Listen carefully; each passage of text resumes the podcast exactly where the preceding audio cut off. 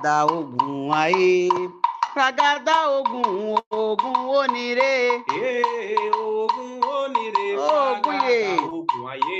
E fragada ogun ogun onire. E ogun onire fragada ogun aye. E fragada ogun ogun onire. Ogun ye. Onire fragada ogun aye. Fragada ogun ogun onire. Ogun onire fragada ogun aye. Boa noite a todas e todos. Essa cantiga é, fala de Ogum, né? E como eu acho que o que nós estamos fazendo e todos envolvidos é uma grande batalha, essa cantiga a gente pede para Ogum como um grande guerreiro, para nós de matriz africana, Ogum representa o guerreiro da guerra, que ele vença essa guerra, que ele corte essas dificuldades, que nós saiamos aí vencedores. Parabéns a todos envolvidos e a luta continua, né? Nós temos que lutar e vencer.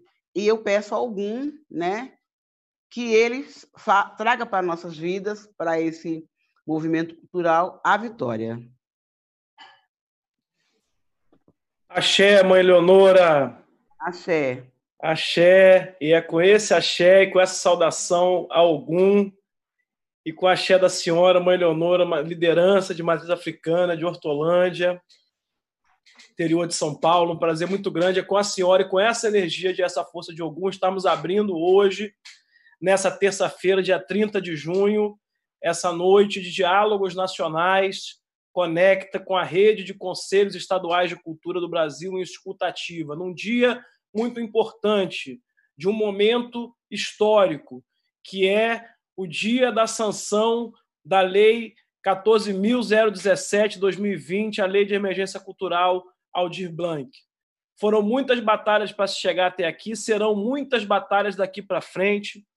A gente essa, essa esse encontro de hoje, essa noite, a gente tem como objetivo entender de fato é, o que aconteceu na sanção presidencial, quais são os principais pontos, quais são os próximos desafios, qual é o passo a passo. É isso que é, o setor cultural, o tecido cultural brasileiro, os artistas, os fazedores de cultura, homens e mulheres que vivem né, a cultura como modo de vida, como é, é o caso, seu caso, mãe Leonora, também uma mestra que está aí conosco também pensando a cultura como também a, o modo de vida de sua comunidade, né? Até aqueles que vivem da cultura do ponto de vista empresarial, artístico, que fazem o seu trabalho, que tem a, sua dimensão econômica, todos esses hoje estão se perguntando: e agora? Lei Aldir Blanc sancionada, e agora? Quais são os próximos passos?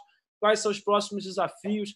As questões que terão que ser enfrentadas a partir de hoje, nessa noite. Então a gente vai precisar muito dessa energia da força, dessa energia da guerra, dessa energia que a senhora invocou aqui abrindo né, essa e estamos aqui reunidos, né, reunidos com o Brasil inteiro que está nos acompanhando também através do YouTube, é, da Emergência Cultural, através do canal da Mídia Ninja, através dos canais do Facebook. A gente quer agradecer também muito essa parceria da comunicação que está nos possibilitando também estar aqui.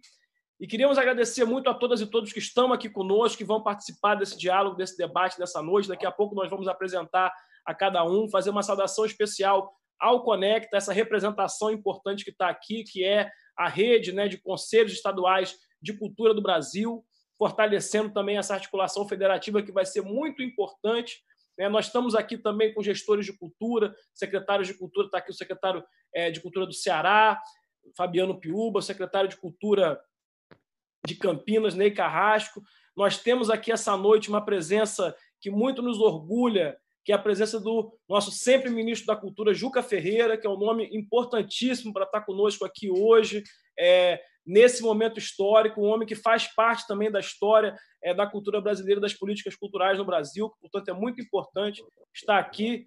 Temos aqui Mestre Lumumba, diretamente também de São Luís do Paraitinga, que está aqui conosco como convidado, daqui a pouco vai entrar também. Tem mais gente que já está entrando, mas eu acho que a primeira que nós todos aqui, todos e todas queremos ouvir essa noite, é a deputada federal Jandira Fegali, a quem a gente agradece muito por estar aqui conosco, já passando a palavra, abrindo é, os trabalhos dessa noite, porque é muito importante a fala da Jandira, porque ela nos posiciona né, como relatora do projeto na Câmara e que participou não só da elaboração do substitutivo, mas que também é, da, do acordo e da negociação que houve em torno da aprovação. Né? Vamos lembrar que não foi qualquer aprovação, foi uma aprovação por uma ampla maioria, quase unânime, tanto na Câmara quanto no Senado, né? também com a relatoria do senador Jacques Wagner e com toda a participação dos, dos deputados e deputadas autores dos projetos apensados que redundaram é, na Lei de Emergência Cultural Aldir começando pela deputada Benedita da Silva, e deputado José Guimarães também daqui a pouco vai estar aqui conosco, deputado André Figueiredo, demais autores, mas fundamentalmente, Jandira, em primeiro lugar, boa noite, queria passar para você, para que você nos desse esse panorama e essa contextualização do que, que acontece agora. A pergunta do programa é essa, Lei Aldir Blanc sancionada, e agora? Então, para responder aí essa pergunta nada fácil, eu passo aí para você, nossa querida deputada federal Jandira Fegado. Bem, pessoal, boa noite. É um prazer enorme sempre estar aqui com vocês, nesses diálogos nacionais, nesses encontros.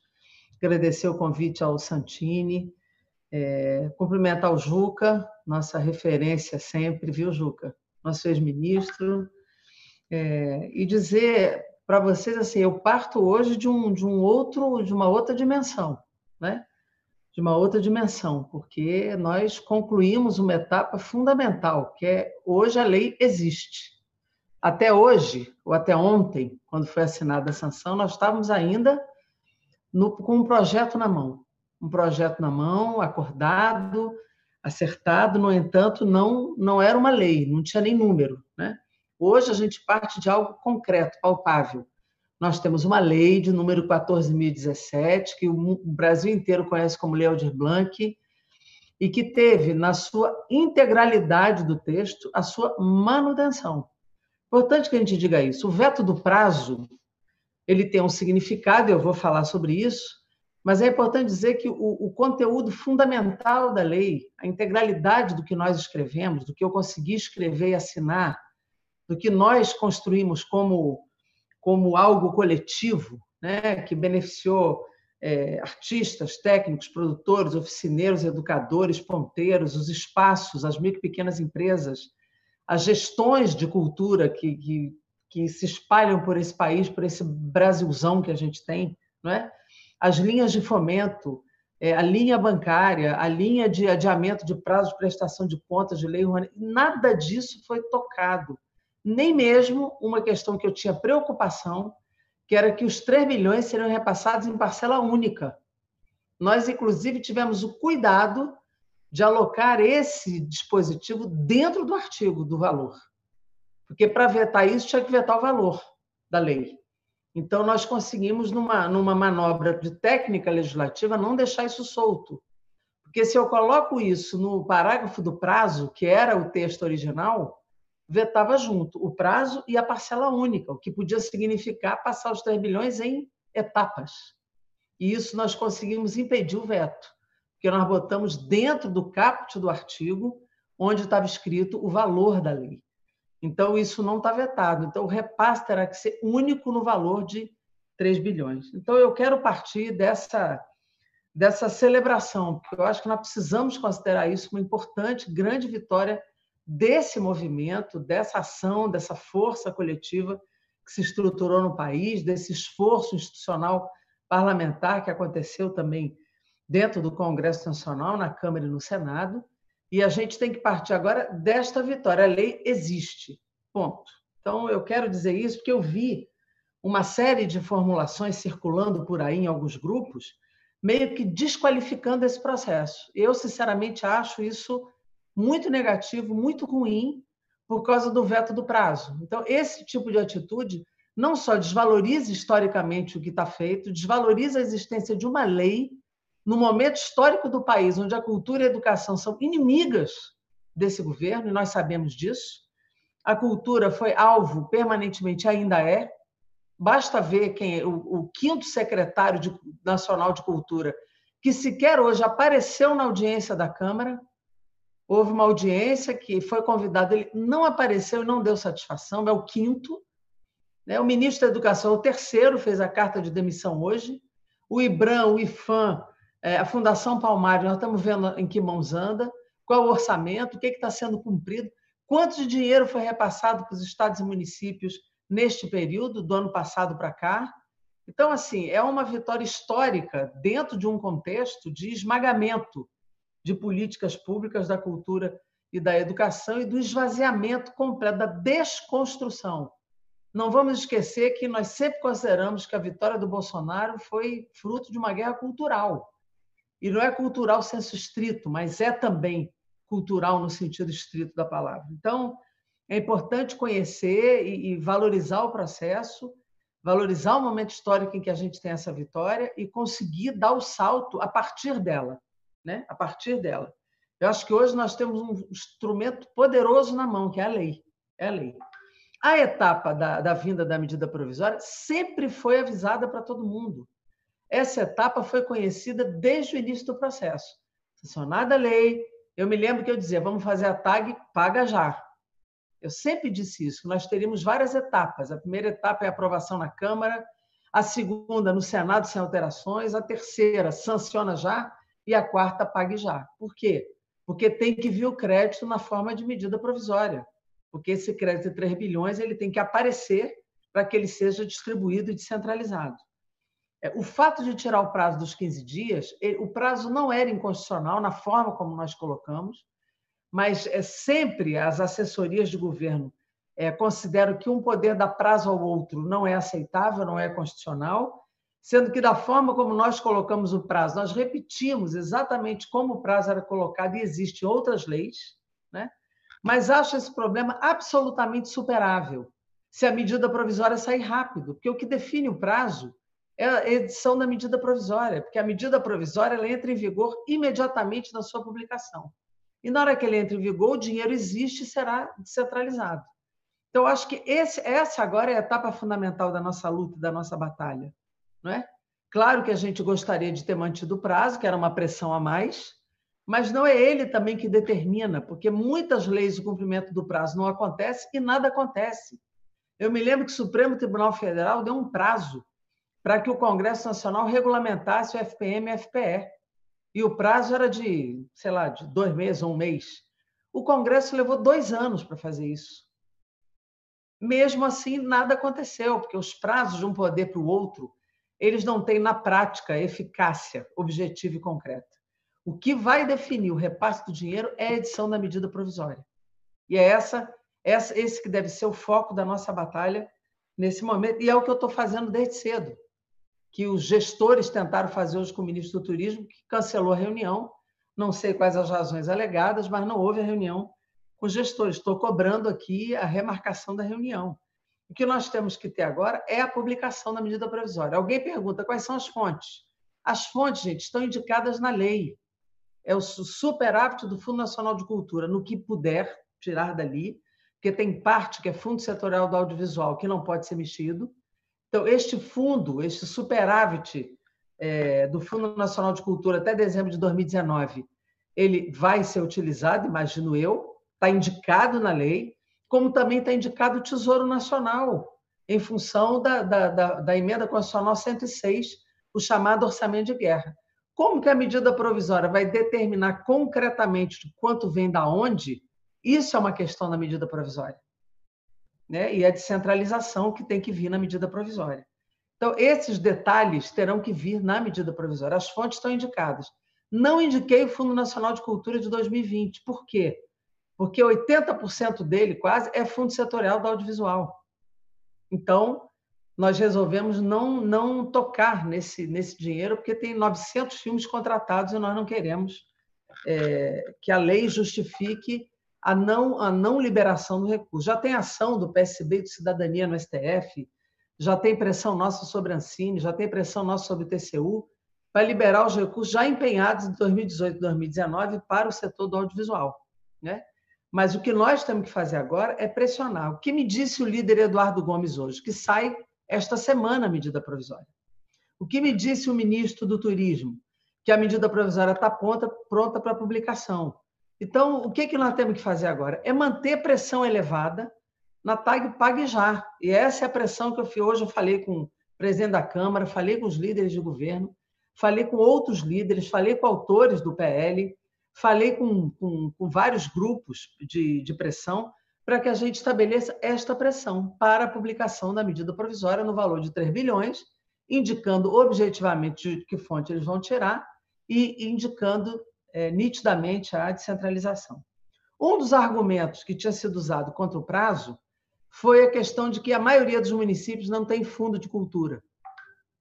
E eu disse: esse argumento não pode valer, porque a lei coloca claramente que onde não há fundo, o município indica o órgão que gere os recursos da cultura. Qual foi o argumento do ministro? Em duas semanas eu não consigo identificar em quase 5 mil municípios quais são os órgãos para onde ele centraliza o dinheiro. E aí eu vou, descumprir o prazo. Por isso, um dos argumentos é do veto é esse. Né? Aí nós falamos da Plataforma Brasil, da parceria com a Confederação Nacional de Municípios, o Fórum de Gestores que o Ney Carrasco dirige, com a Úrsula Vidal, que dirige o estadual. Fiz comunicação com todo mundo quando esse argumento veio na semana passada, para que todos entrassem em contato com o governo federal, para que se agilizasse o uso da plataforma e o uso da articulação política dos gestores no sentido de impedir o veto do prazo. Né? Obviamente que com a lerdeza que esse governo tem, o desconhecimento que ele tem da cultura brasileira, ele não consegue fazer uso célere do processo. Né? Mas isso é uma questão do governo, não é uma questão nossa. Nossa questão aqui é fazer a pressão para que a lei seja cumprida. Então, assim, eu parto da ideia de que nós tivemos uma retumbante vitória ao ter a lei e agora é força total na pressão pela publicação da medida provisória, com descentralização imediata. Tem que ser assim: pague já, centralize imediatamente. É isso, porque nós não podemos ter um segundo prazo para descentralização, como se dissesse, mais 60 dias para descentralização. Acho que a gente tem que exigir a descentralização imediata. A medida provisória 986, que foi editada hoje, junto com a sanção da lei, ela tem dois itens. Um item que diz assim, que os estados terão 120 dias para gastar o dinheiro. Eu não tinha colocado prazo para os estados, botei apenas para os municípios. Por quê? Porque eu não queria abrir brecha de que esse recurso voltasse para a União. Então, não coloquei prazo para os estados. Mas acho que quatro meses é um prazo razoável para que os estados gastem esse dinheiro, né, Fabiana? Espero eu, senão perde o sentido emergencial da própria lei. De qualquer forma, está lá a medida provisória, ainda vai ser votada, mas já está em vigor. São 120 dias se os estados não gastarem e devolverem para a União. Não é? O segundo, o segundo item da medida provisória 986 é dizer o seguinte, que caberá ao governo federal os 3 bilhões, que era óbvio, já desnecessário dizer, porque isso já está na lei. Ele diz o seguinte, qualquer gasto acima disso ou na continuidade dessa lei, fica aberta a possibilidade de suplementação dos estados e municípios no que ultrapassar esse valor. O que também essa janela não é ruim, porque mantém o espírito da lei e abre a possibilidade de suplementação de estados e municípios dentro da, da, da, do que está escrito na lei. Isso não é ruim. Então, essa medida provisória que saiu hoje, apesar de ser uma, uma medida que, que, que, que fala da lei e, e acrescenta um prazo à lei que não estava combinado, eu acho que ela não traz prejuízos ao processo, ao que está escrito na lei. Ela agrega dois, duas coisas: um prazo aos estados e abertura de possibilidade de suplementação dos estados e municípios se ultrapassar o valor de 3 bilhões. Aliás, nós nunca contamos acima de 3 bilhões nessa lei. Então, não há, na minha opinião, nenhum prejuízo em relação à medida provisória 986 que foi editada hoje. Então, gente, eu acho isso. Acho que nós fizemos uma belíssima construção, a construção continua em curso e acho que agora é foco total na edição e na publicação da MP com o conteúdo de centralização imediata, que era uma etapa que a gente já sabia que viria, mas que nós temos que agora intensificar a pressão pela retirada do prazo de 15 dias é, do projeto original. Eu acho que é, é, é isso, assim, objetivamente, que eu queria colocar. E, mais uma vez, agradecer essa parceria incrível de vocês, esse acompanhamento permanente, esse plantão permanente né, que vocês fazem essa contribuição que eu tive de todos vocês, particularmente aqui, eu falo isso em nome do Célio e do Alexandre, Santini, que ficaram ali colados comigo o tempo todo, mas essa presença permanente de vocês, essa ação permanente, essa contribuição permanente de todos, dos gestores, de como a gente trabalhou junto num processo que eu acredito assim absolutamente é, amplo e depois de alguns anos eu considero uma retomada de um processo amplo de mobilização e reestruturação nossa. Eu acho que nós temos muito que celebrar, que comemorar, até para ter energia para essa batalha agora, que é a batalha da, da edição da medida provisória. Então é isso, gente. Mantenho aqui meu minha absoluta disposição de acompanhamento até esse dinheiro sair, porque eu acho que luta é assim, a gente pega ela no início, vai até o final, e eu acompanho até o final as minhas lutas e as lutas que eu, que eu assumo, e acho que esse momento nosso é um momento assim primoroso, e a gente precisa aproveitá-lo com a energia positiva de quem teve conquista. Aliás, começou o panelaço aqui na frente, como todo dia. Se vocês ouvirem um barulho de panelaço contra o Bolsonaro, ele é diário aqui, oito e meia, todo dia ele começa. Então, gente, eu vou gritar já já ali, vou sair daqui vou ali gritar o Fora Bolsonaro também. Gente, um beijo, estou aqui ouvindo vocês. Valeu, Jandira, muito obrigado. Aproveitar mandar um abraço aí para o bairro de Santa Teresa, aí no Rio de Janeiro, que é onde mora a Jandira, que é um bairro aí que o pessoal. E gente do Brasil inteiro. Gente, eu quero dizer uma coisa o seguinte: temos que, como a Jandira colocou, celebrar as vitórias de cada dia, né? Tem muita luta pela frente, mas cada dia a gente tem que celebrar a vitória do dia. Quero dizer também que essa é a edição recorde, está batendo recorde de audiência dos diálogos nacionais, tá? Até agora a gente já tem feito os diálogos nacionais. Essa modalidade de diálogo que a gente criou, lembrar aqui, vou até explicar para vocês aqui, pegar a colinha aqui da minha coordenadora pedagógica Lilian Pacheco, que está aqui nos ajudando nos bastidores. Enquanto isso, eu quero agradecer aqui o pessoal de Aparecida de Goiânia, o Joãozinho, mandar um abraço para o Joãozinho, que estava com a gente na Central do Voto.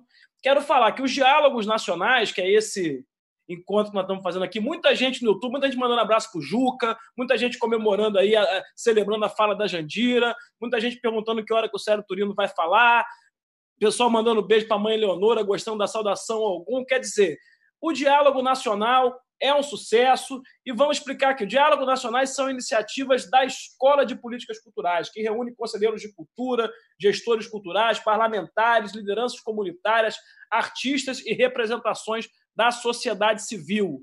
Só esse mês ó, já teve o do circo, esse mês vai ter da dança, vai ter diálogo nacional dos cineclubes, vai ter diálogo nacional dos pontos de cultura, das escolas de samba. Então, é porque cada segmento desse tem a sua especificidade na questão da implementação da Lei Aldir Blanc. Então, a gente vai estar trazendo ao longo desse mês de julho é, esses diálogos nacionais com esses diversos segmentos. Para quê? Para fortalecer no processo da implementação da Lei Aldir Blanc as bases do Sistema Nacional de Cultura e da Política Nacional Cultura Viva, porque a gente acha que essa lei não é só um socorro emergencial, ela é uma lei estruturante, ela é uma lei que ajuda a organizar o Sistema Nacional de Cultura, que faz valer o Cadastro Nacional dos Pontos de Cultura e a Política Nacional Cultura Viva, vai reforçar e fortalecer os cadastros estaduais e municipais de cultura, os conselhos estaduais e municipais de cultura, e é por isso que é, a gente vai ter que conquistar a lei de emergência cultural Aldir Blanc a cada dia, né? Mas entendendo que esses próximos passos aí da MP são fundamentais. Eu queria aproveitar para já passar aqui chamar o Fabiano Piuba, que é o secretário estadual de Cultura do Ceará, que foi a pessoa que tá, é a pessoa, é a pessoa que está, entre outros, também fazendo essa interlocução com o Ministério do Turismo, inclusive dessa reunião, que seria hoje, mas que será remarcada. Fabiano pode falar mais sobre isso. E eu queria, Fabiano, além, claro, de sempre te ouvir, que é sempre um prazer, sempre a gente aprende, mas queria também que você comentasse essa questão que a Jandira colocou aí dos 120 dias, essa mudança aí que foi feita pela MP 986, né? Que é, tem impacto, especialmente aí para os estados e municípios. Então, Fabiano, em primeiro lugar, dizer que é isso, das alegrias de cada dia, uma delas é poder estar te encontrando e a gente está conversando nesses espaços aqui, mas queria que você é, abrisse aí é, com a sua fala, dando continuidade à noite de hoje. Bom, então, primeiro, um boa noite a todos, a todas. É, quero cumprimentar aqui a vice-presidente do Conselho Estadual de Cultura do Ceará, a Graça, É, cumprimentar aqui a Jandira, hoje já conversamos mais cedo, né, Jandira? Estou vendo aqui o Juca Ferreira, que, que é o meu ministro da Cultura. Juca, quando vem aqui para as atividades, eu, mesmo na presença, eu me lembro de uma pessoa lá do Ministério do Temer, eu chamei o Juca de meu ministro, né? Comecei logo cumprimentando ali, dando o recado de quem era ali a autoridade máxima no, no recinto, né? Então é sempre uma alegria é, estar com, com o Juca e cumprimentar aí o, o mestre Lubumba, eu acho que o Marcelo já deve estar aí na sala, mestre. O Marcelo falava aqui todas as noites aí da sua força, da sua bênção, e você aí conosco, participando sempre, né?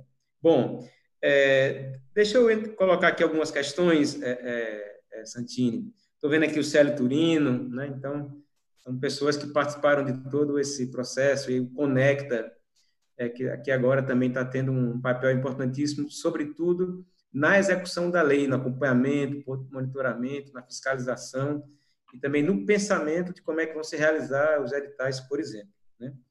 Então, os conselhos estaduais né, têm um papel importantíssimo nesse, nesse processo. Né?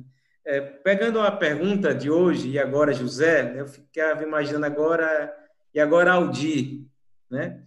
É, e eu estou muito otimista, né? Eu não, eu não, senti, não, não fui abalado pela, pelas questões que rondaram hoje pela, pela manhã. Tem um poema, do, uma canção do Jorge Drexler, que é um cantor uruguaio que eu gosto muito, chamado é, 12 Segundos da Obscuridade, da Oscuridade, e ele diz que é, pés depois de pés não há outra maneira de caminhar.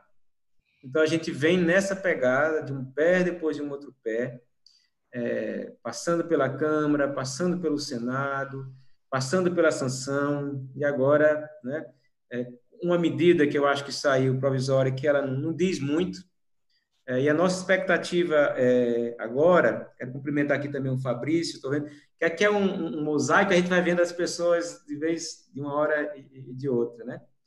Então, é, hoje nós teríamos uma reunião com o ministro Marcelo, onde é, uma reunião integrada, articulada com representantes do Fórum Nacional é, secretários, secretários estadual de cultura, do Fórum é, das Capitais e Municípios Associados, a Confederação Nacional é, é, dos Municípios, a Associação Brasileira dos Municípios e o Conecta estavam nessa reunião, inclusive na prévia estava o Ney, estava a Valquíria, estava é, a Ana, não sei se a Ana já entrou aqui na, na sala por, por meio da conferência, estava a Úrsula é, é, Vidal, já para a prévia que nós faríamos com o ministro, nós estabelecemos um roteiro de fala que basicamente era sobre a necessidade de adição imediata, não é urgente, é imediata, da MP dos créditos orçamentários extraordinários, é, deixar claro para o ministro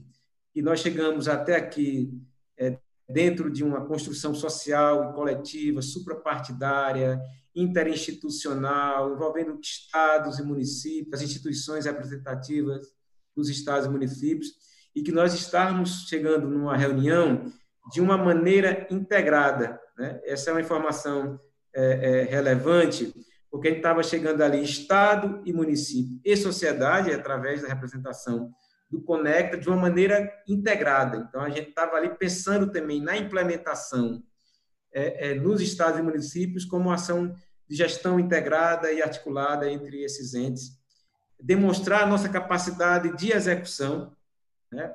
e mostrar também, sair dessa reunião, além de uma data é, do, da MP dos créditos orçamentários, mas também com o alinhamento no processo de regulamentação dessa lei, estabelecendo ali é, alguns pactos acerca é, dos repasses do recurso, né? Aí eu acho que também, é, para não adiantar muito aqui a fala, mas o, o Ney e a Ana pode é, é, complementar essas, essas informações, é, onde a gente propõe ali alguma divisão de competências entre o inciso 1 e o inciso 2, entre os estados e municípios. A gente, por exemplo, vem pactuando já com as federações municipais, municipalistas, de que o inciso 1 da renda básica, da transferência para os trabalhadores da cultura, sejam responsabilidade do Estado e cabendo aos dois, o inciso 2 é, é, dos espaços culturais e do inciso 3, é uma maneira compartilhada entre todos esses entes, além também de uma conversa sobre a questão do cadastro e a utilização da plataforma é, Mais Brasil. Então, assim, o objetivo dessa reunião de hoje, obviamente, seria a, a publicação imediata e ele sair da boca do ministro ali uma data, né, da, da MP do crédito orçamentário e os trâmites dos repasses para os estados e, e municípios, né? Então, assim, eu estava, inclusive, agora falando há pouco, Alexandre, com o Isaac, que é o chefe de gabinete lá que cuida da agenda do, do ministro, é o Isaac Caldeira. É, ele me deu um retorno agora, dizendo que o ministro esteve no Palácio do Planalto a tarde toda e início da noite. Acabei de sair do ministério, isso foi às 20h34. É, é, e ele ainda não tinha retornado, mas eu estou tentando falar com ele por mensagem. Porque eu falei para o Isaac que era muito importante que até o final dessa nossa reunião de hoje, né, falei até que iria até em torno de 22, 22 e 30, o ministro pudesse nos dar uma posição acerca de uma data e também de um, de um, de um horário. Né? É, então, assim, eu acho que a pegada continua. A gente tem dito muito de que estamos em um estado é, de conferência nacional de cultura, sem perder o nosso estado de resistência, que é próprio das artes e, e, e da cultura, para que essa lei possa ter agora o seu desfecho e o repasse para os estados e municípios, para que a gente saia do paga já governo federal e eu vou sentir o prazer na minha vida quando os artistas, os agentes culturais aqui, os espaços culturais estejam cobrando da Secretaria da Cultura o, o pagamento. Acho que é isso que a gente quer ouvir, né? para que os municípios e estados sejam cobrados pelo pagamento. É, e para finalizar, porque eu acho que o Ney e, e a, a, Ana podem complementar, o, o, próprio Fabrício, eu acho que a Úrsula possa estar chegando mais tarde, né? nesse agora, é, Aldi Blanc, é, eu até falei um pouco mais cedo de manhã, que agora, né, é roça e mutirão, é cultura e cultivo, é trabalho e comunhão, muito trabalho, mas o terreno é fértil e as nossas mãos são calejadas. Secretarias estaduais e municipais de cultura, junto aos conselhos municipais e estaduais de cultura, junto aos fóruns é, de linguagens artísticas dos segmentos culturais, estão aí é, prontas para fazer a execução é, dessa lei nos estados, municípios e valer para além de uma proteção social para o campo das artes e da cultura, também uma ação estratégica para o fomento tanto da diversidade cultural, da cidadania cultural e das políticas afirmativas. E aqui, Alexandre, se você me permite, eu encerro dizendo um posicionamento que é um posicionamento nosso do Ceará. Né? A compreensão de que essa lei é uma lei de caráter emergencial, de proteção, e que, portanto, o inciso 3 dos editais ele não pode ser utilizado como é, um instrumento de fomento às artes simplesmente. Eu acho que ele tem que partir do princípio, um, tem que ser editais voltados para a cidadania cultural, dois, editais voltados para as políticas afirmativas, e três, da diversidade étnica, artística, cultural, é, territorial é, brasileira. Obrigado. Muito bem, Fabiano. Já colocando aí um norte, um conceito, né, para orientar é, essa ação tão importante da lei, que é a ação do, do, do, fomento, a ação dos editais, em conjunto com as políticas universais aí, que é o auxílio emergencial às pessoas físicas, o auxílio aos espaços, mas a sua fala, ela não só é uma fala inspiradora no sentido da gente pensar é, é, a perspectiva da lei nacional, como você também, como gestor, já indica caminho, já aponta soluções e possibilidades que serão justamente aí o dia seguinte, que é o que as pessoas estão preocupadas aqui, as perguntas que estão chegando, as questões que as pessoas estão colocando o tempo inteiro é isso. Como fazer, como vai chegar na ponta, como as pessoas terão acesso, né? A gente aqui é, tem uma, uma falas né, que, vão, que vão tratar muito do ponto de vista da gestão, do ponto de vista da, de como executar a política, de como pensar, como que os, os conselhos de cultura, as representações que estão aqui estão pensando isso. Mas é muito importante a sua fala, ela nos inspira, ela nos orienta. Eu queria falar também que o pessoal está é, tá falando ali nos diálogos nacionais, na hora que a gente falou sobre os diálogos nacionais no canal Emergência Cultural no YouTube. Quem estiver assistindo pelo canal aí, se inscreve, chega junto, porque aí tem as aulas né, do curso que a gente fez o, é, a Lei de Emergência Cultural, curso introdutório sobre a aplicação da lei. Então, tem fala sobre a, a lei ponto a ponto, os cadastros. Hoje foi publicado material muito interessante também pelo mandato da deputada Jandira, com é, um resumo, né, um guia fácil para a compreensão também é, dos mecanismos de implementação da lei Aldir Blanc. É, e os diálogos nacionais, como eu já falei, dos que vão ter esse mês, a gente queria falar também dos diálogos de cultura de periferia, que a gente vai fazer também. Está aqui o Alex Barcelos, que vai falar daqui a pouco, da Agência de Cultura Solano Trindade, do Capão Redondo. Quero mandar um abraço também para o pessoal é, do, da, da, periferia de São Paulo, Juca também, que está aqui, que foi secretário de Cultura de São Paulo, daqui a pouco vai falar. Pessoal do Maranhão está pedindo para mandar um abraço para o Maranhão. Pessoal da Gira Companhia Andante, aqui de Miguel Pereira, que está assistindo também. A turma lá de Aparecida de Goiânia. É muita gente, o Brasil é muito grande e essa, esse diálogo, esse encontro aqui está representando é, esse país. Eu queria dar sequência aqui, o Fabiano falou. Fala, Jandira. Eu queria só 10 segundos para dizer o seguinte: é uma pergunta muito, muito frequente, e eu vi a fala do Fabiano, super importante. Estou vendo aqui também o Fabrício, estou vendo, não sei se tem outros secretários estaduais. É, eu, eu, eu, vejo assim: há, um, há, uma dificuldade nossa de furar o bloqueio da imprensa, eu pelo menos. Né? Eu não consigo falar é, em alguns órgãos de comunicação, tem veto editorial mesmo, né? E a gente, às vezes, vê as matérias fazendo divulgação torcida né, do que está na lei, quais os mecanismos, o que é, como acessar, qual o valor das coisas, quem é que vai pagar. Então, eu já vi no, no Jornal Nacional, por exemplo, ontem, Bom Dia Brasil, coisas assim do arco da velho. Eu até liguei lá para a produção dele e falei: olha, vocês não precisam botar nem a mim, nem, nem meu nome, mas pelo menos busquem a informação correta para vocês serem minimamente éticos nessa informação né? até porque ali eu sou vetada mesmo. Né? Desde que eu chamei a Globo de golpista na Globo em 2016, eu nunca mais tive nenhuma entrevista absolutamente divulgada, minha nem opinião, nesse sistema inteiro. Né? Então, assim, há um bloqueio de fato, há um veto, há um limite, há uma, um muro. Mas eu acho assim que um, uma das perguntas muito frequentes é essa que o Fabiano estava dizendo agora e que os gestores aqui vão poder dizer. Que eles ficam assim, quem paga? Como acessa? Como é que vai ser o cadastro? Precisa ter CNPJ? Não precisa ter CNPJ? Então, são questões assim que eu, por exemplo, na lei ficou muito clara que CNPJ não terá. Sim, ninguém será excluído por isso.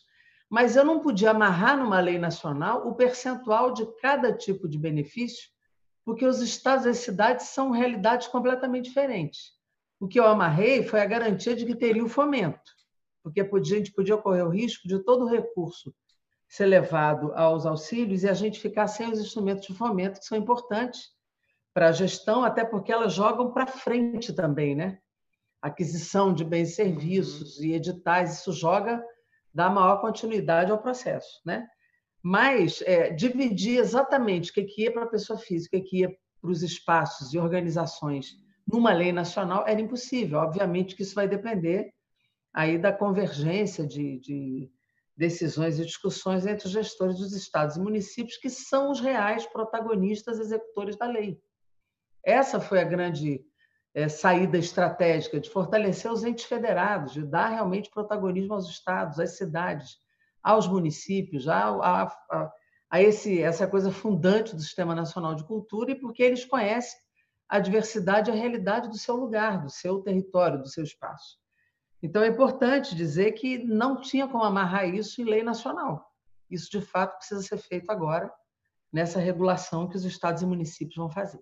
Então, só era só esse dado para as pessoas entenderem, porque não amarrou, que era impossível fazer. Só isso. Obrigado. Santinho, Beleza, você permite só uma pois complementação, não. então, em relação a, a, isso, que eu acho que, que é importante. Né? Jandira, eu acho que a nível dos estados das mídias eh, regionais está começando a ter uma repercussão muito positiva.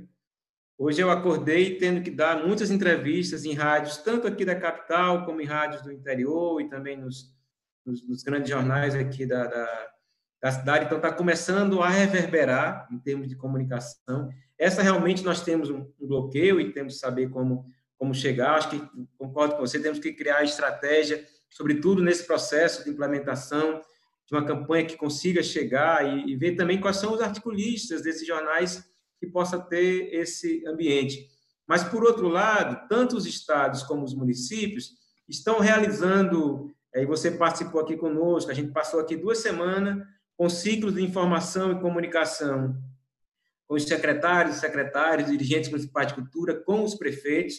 Vamos ter logo em breve agora um, um encontro com para os prefeitos e prefeitas de Fortaleza, nossa associação é, feita com a Prece, que é a Associação dos Prefeitos daqui, com os fóruns. Então, tem tido várias estratégias e o próprio Fórum Nacional de Secretários Estaduais, junto também aí com o Fórum das Capitais e as confederações municipalistas, está construindo processos, procedimentos no que trata a regulamentação a nível é, federal. Eu não antecipei aqui porque eu acho que, que a Ana é, pode colocar de maneira mais precisa que tem para cada um daqueles artigos a gente está com uma proposição é, a Ana está na sala, não está, Santinho? Não, ainda não. Ela vai fazer o segundo momento, Fabiano. Pronto, então eu acho que cabe a ela colocar isso, porque foi uma pactuação que a gente tem feito entre os estados e municípios, no que a Jandira falou aí dessas atribuições e, e competências. E agora a gente vai seguir um outro ciclo, que aí é mais operacional mesmo, que é como junto com os estados e, sobretudo, os estados com os municípios, considerando até mesmo a capacidade de execução, a gente tem uma tarefa muito grande, daí o Conecta, os conselhos estaduais e municipais vai ter um papel fundamental em todo esse, esse processo. É interessante, Obrigado. Fabiano, destacar também que, que também todo esse processo dos do ciclos de implantação, esses diálogos também estaduais que vocês estão promovendo no Ceará, tem servido de referência também para muitos outros estados, inclusive a cartilha de orientação que vocês fizeram aos municípios também circulou bastante em outros estados, e a gente tem procurado também aqui, através da, das nossas redes sociais, da Lei de Emergência Cultural, do Instagram, do Facebook, do YouTube e tal, e dando difusão, porque as perguntas sempre surgem mesmo passo a passo, quem pode receber, quem não pode, e acho que esse papel de utilidade pública é o que a gente vai estar cumprindo aqui ao longo desse processo de é, implementação da lei. Mas queria passar para o Ney Carrasco, o Ney está aqui na sala, Ney, o Ney que é da da, do, do, Fórum dos Secretários de Cultura das Capitais Metropolitanas, o Ney está aqui. É, aqui esse, nesse primeiro bloco, a gente pediu uma fala do Ney de município. Nós temos já na sala aqui a Isabela Pessotti, que é secretária de Cultura de Ribeirão Preto. Estamos a Ana Clarissa vai entrar daqui a pouco. Mas nesse primeiro bloco, Ney, queria que você falasse um pouco sobre a questão dos municípios para a sanção, para a gente depois passar para o Juca e para o Célio que são as pessoas que fecham aí esse primeiro bloco para depois a gente ir para os conselhos de cultura. Hoje temos uma noite longa, então eu pediria Isso. que a gente é, é, fosse aí na, na objetividade, é, mas também trazendo as falas necessárias de cada é, ator envolvido. E acho que o Ney traz uma fala muito importante, que é da perspectiva dos municípios sobre é, a partir da sanção da lei. Santini, obrigado. Eu vou tentar ser conciso, mas tem, nossa, tem tanta coisa para falar, né? Podia ficar a noite inteira aqui falando. Mas, assim, em primeiro lugar, cara, hoje eu, eu, eu em geral, sou muito técnico nas minhas falas, né? Mas hoje eu queria ressaltar um pouco esse caráter celebrativo, né? A gente está celebrando hoje é, ter é, essa sanção da lei. E isso é fruto de um trabalho, como a Jandira disse, de longa data. E a gente não pode esquecer isso. É muito importante a gente não perder essa dimensão celebrativa. Então, em primeiro lugar, queria eu sempre cumprimento aqui, mas eu quero hoje parabenizar em especial o pessoal aí da articulação, né, da, da emergência cultural, né, o Santini, o Marcelo, todo esse povo que está trabalhando na, na, na, emergência cultural. O, o Célio, que trabalhou muito junto, aí meu amigo Célio Turino, aqui de Campinas também, que trabalhou tão intensamente em todo esse processo. Né? Quero cumprimentar o pessoal aí todo do coletivo Mídia Ninja, que é quem nos permite estar aqui hoje no ar. A gente esquece, né? Eles estão lá escondidinhos, não aparecem. Mas se, gente, se eles não tivessem lá, a gente não estava aqui. Isso é uma coisa muito importante. Então, só porque é um momento celebrativo, eu quero é, fazer esses cumprimentos especiais. Mãe Eleonora, tá? É, a senhora trouxe Ogum aqui para a batalha e eu só queria lembrar que assim Exu já abriu os caminhos, né? Então agora é hora de Ogum. E olha, falando aqui que tem gente de todo o Brasil, vocês ouviram a mãe Leonora cantar, mas quem não comeu ainda o acarajé da mãe Leonora tem uma dívida de vida aí, tá? O acarajé dela é maravilhoso, é uma coisa deslumbrante. Eu, quando eu encontro ela com acarajé, eu não deixo de comer um. Tá? Eu acho até que ela é boba, porque ela cobra pouco. Porque se ela cobrasse 10 vezes que ela cobra, eu comia do mesmo jeito. Tá? É muito bom. Tá? Então é isso. Aí eu queria cumprimentar também esse povo que está no dia a dia com a gente, a Jandira, né? o pessoal do Fórum dos Estaduais, a Úrsula, o Fabiano Piuba, que acabou de falar, né? as associações municipais, né? o Pedrão, a Ana Clarissa, que nós estamos. Olha, a sensação que eu tenho hoje é que a gente mora numa grande república, viu, Fabiano? Que assim a gente chega em casa, está cozinhando ali, conversando, porque está o dia inteiro junto, né? Uma coisa meio, meio maluca, né? Todos nós juntos, ali parece que é uma, uma grande casa, né? Que a gente chega né? e começa a conversar e cozinhar e comer junto e, e falar e, e isso é um momento muito especial. E queria cumprimentar também aqui o meu amigo Juca Ferreira. Obrigado, Juca, por estar aqui com a gente, tá? É, tenho um grande prazer ter conhecido o Juca por meio do fórum, assim, pessoalmente, né? Conhecia como ministro, mas é, depois de conhecer o Juca, assim, para ele, para mim, ele será sempre o, o, grande ministro da cultura do país, né? Nós devemos muito a ele. Então, grande prazer ter você aqui com a gente, Juca, tá? E, bom, falei tudo isso só para cumprimentar as pessoas, porque, como eu falei, é um dia de celebração. Eu acho importante a gente não perder essa dimensão. Nós temos uma grande vitória, gente. Né? Nós trabalhamos meses para chegar onde nós estamos agora. Tá?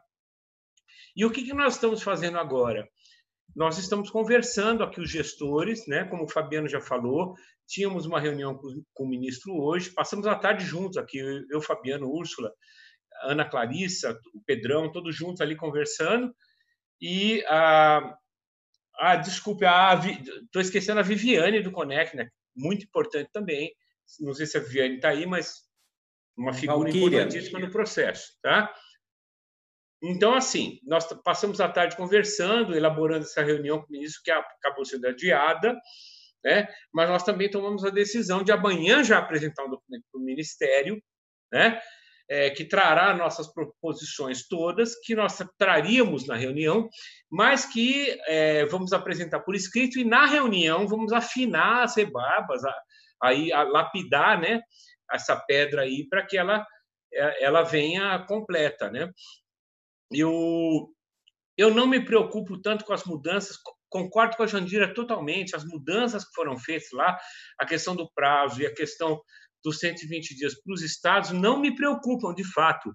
Por que não me preocupam? Me preocupariam se fosse uma lei que fosse publicada de uma vez, né, sem discussão porque geraria todos esses problemas. Só que nós estamos discutindo, gente, há dois meses. E aí eu quero celebrar também né, essa união do meio cultural que aconteceu nesses dois meses. Nós estamos adiantados, nós estamos à frente do Ministério do Turismo, da Economia, nós estamos à frente do governo federal nas discussões. Então, tudo, tudo aquilo que eles nos colocarem agora, de uma forma ou de outra, nós já nos antecipamos para resolver. E eu queria terminar minha fala ressaltando o que eu acho mais importante nesse momento. Tá? E, e, esse fórum dessa noite aqui, nessa reunião dessa noite, está justamente nesse foco. É a, a, a nossa conversa, nosso diálogo com a sociedade civil. Tá? Aqui representada pelos fóruns, pelos conselhos de cultura, pelo Conecta, ou seja, todas as entidades que reúnem a sociedade civil. Tá? Mas eu vou mais além. Né? Eu acho que a gente tem, nesse momento, que conversar o quanto a gente conseguir, o quanto a gente puder reunir a sociedade civil diretamente. Né? Então, assim, aqui em Campinas, eu já peguei meus amigos aqui da Secretaria de Cultura, meus colegas, e botei é, é, é, para trabalhar hoje já, né? É, elaborando um ciclo de reuniões na cidade. Com, nós temos cinco regiões Campinas, é, vamos reunir as cinco regiões, mas eu quero falar diretamente com a sociedade civil. Claro, com a participação do Conselho, com a participação do Fórum, que são as entidades legítimas, né, eleitas para isso.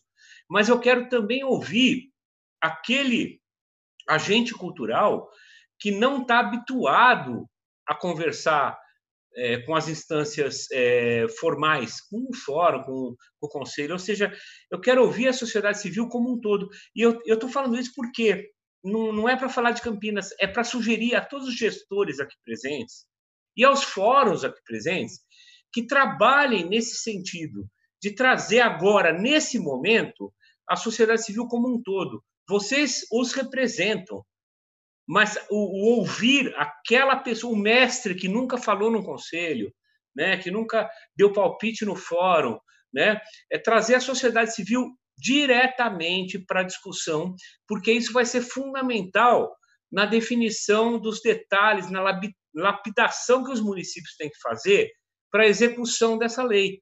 Tá? Então, eu estou convidando a todos aqui. Eu convido a minha cidade, mas eu estou sugerindo que todos convidem as suas cidades pelo Brasil, né? para trazer todos aqueles agentes culturais sem nenhum preconceito. Você tem uma companhia de teatro que, que tem fins lucrativos, que é comercial, não tem problema. Não há nenhum problema dela conversar com o ponto de cultura que é comunitário, que não tem fins lucrativos. O importante agora é unir o meio cultural do país, como nós conseguimos nos unir aqui enquanto secretários, conselhos, fóruns, que são entidades, de alguma maneira, legítimas e representadas. Eu quero trazer agora a voz da população que normalmente não se manifesta, tá? porque daí sim nós vamos ter uma rede de cultura nesse país né? que vai ser realmente representativa, por meio das instituições, das entidades representativas, né? gestores, entidades representativas e a população civil como um todo. Tá? Então, assim, realmente, eu acho que esse é o passo. O meu recado hoje é esse. Vamos trazer todos para conversar sobre essa lei, porque nós vamos dar mais um, nós demos um grande passo, um passo que o Brasil nunca tinha dado, de unir a classe cultural desse país como um todo. Mas vamos dar esse passo que é trazer o cidadão, aquela pessoa que, que tem ainda um hiato com as instituições. Vamos trazer essa pessoa para falar, para dar sua opinião e para nos ajudar a executar essa lei, para que ela chegue realmente até assim o último, a última instância da sociedade, que foi, eu acho, que o objetivo da Jandira quando trabalhou tanto por isso quando começou esse processo. Tá bom, gente? Então muito obrigado. É isso que eu tinha a dizer. Uma boa noite. Maravilha, Ney. Muito obrigado. Importante a sua fala aqui nessa representação dos gestores públicos municipais. Pessoal de Campinas aí ativo aí, bombando no chat. Todo mundo querendo conversar com você, Ney, aí em Campinas também. Então, vamos nessa. É importante a gente é, colocar isso, né? Quer dizer, aqui o canal Emergência Cultural são muitas dúvidas que surgem. É, cada, cada tema que a gente for falar, que for falar de cadastro, é um Ô, tema Santini, enorme. desculpa, eu pois sei que é um fórum nacional, mas só como você mencionou, para o pessoal de Campinas, a nossa equipe de trabalho está procurando. Hoje eles foram para o Campo Grande, Florença, ali aquela região, para organizar a primeira reunião. Mas eh, fiquem de olho aí, conversem com a gente.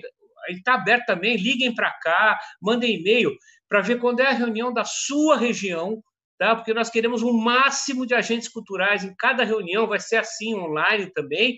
Tá? Falei com o TC também, né? Para que ele nos ajudasse com a plataforma. Quer dizer, eu falei para ele participar. Ele nos propôs usar a plataforma dele, né, da Casa Tainã, para fazer essas reuniões e eu já topei. Então, Beleza, Ney, obrigado. Traga o povo para cá. Obrigado. Desculpa, Valeu. Serviço de utilidade pública, tá vendo aqui, ó, emergência cultural, a gente falando aqui, ó, Campinas, acontecendo nos bairros. Depois o pessoal quiser divulgar também o calendário aqui, vai jogando aqui no chat do YouTube que a gente vai divulgar. Esse é o objetivo aqui, viu, gente? Esclarecer o ponto a ponto. Aí, ó, sugiro, tem muitas dúvidas que estão é, é, sendo colocadas aqui. Uma questão muito importante que eu vou deixar para depois, o Fabrício Noronha, que está aqui, que é o vice-presidente do, do Fórum Nacional de Secretários Dirigentes de Cultura, manda um abraço. Vou querer que ele fale depois sobre a questão que já está sendo debatida no fórum, né?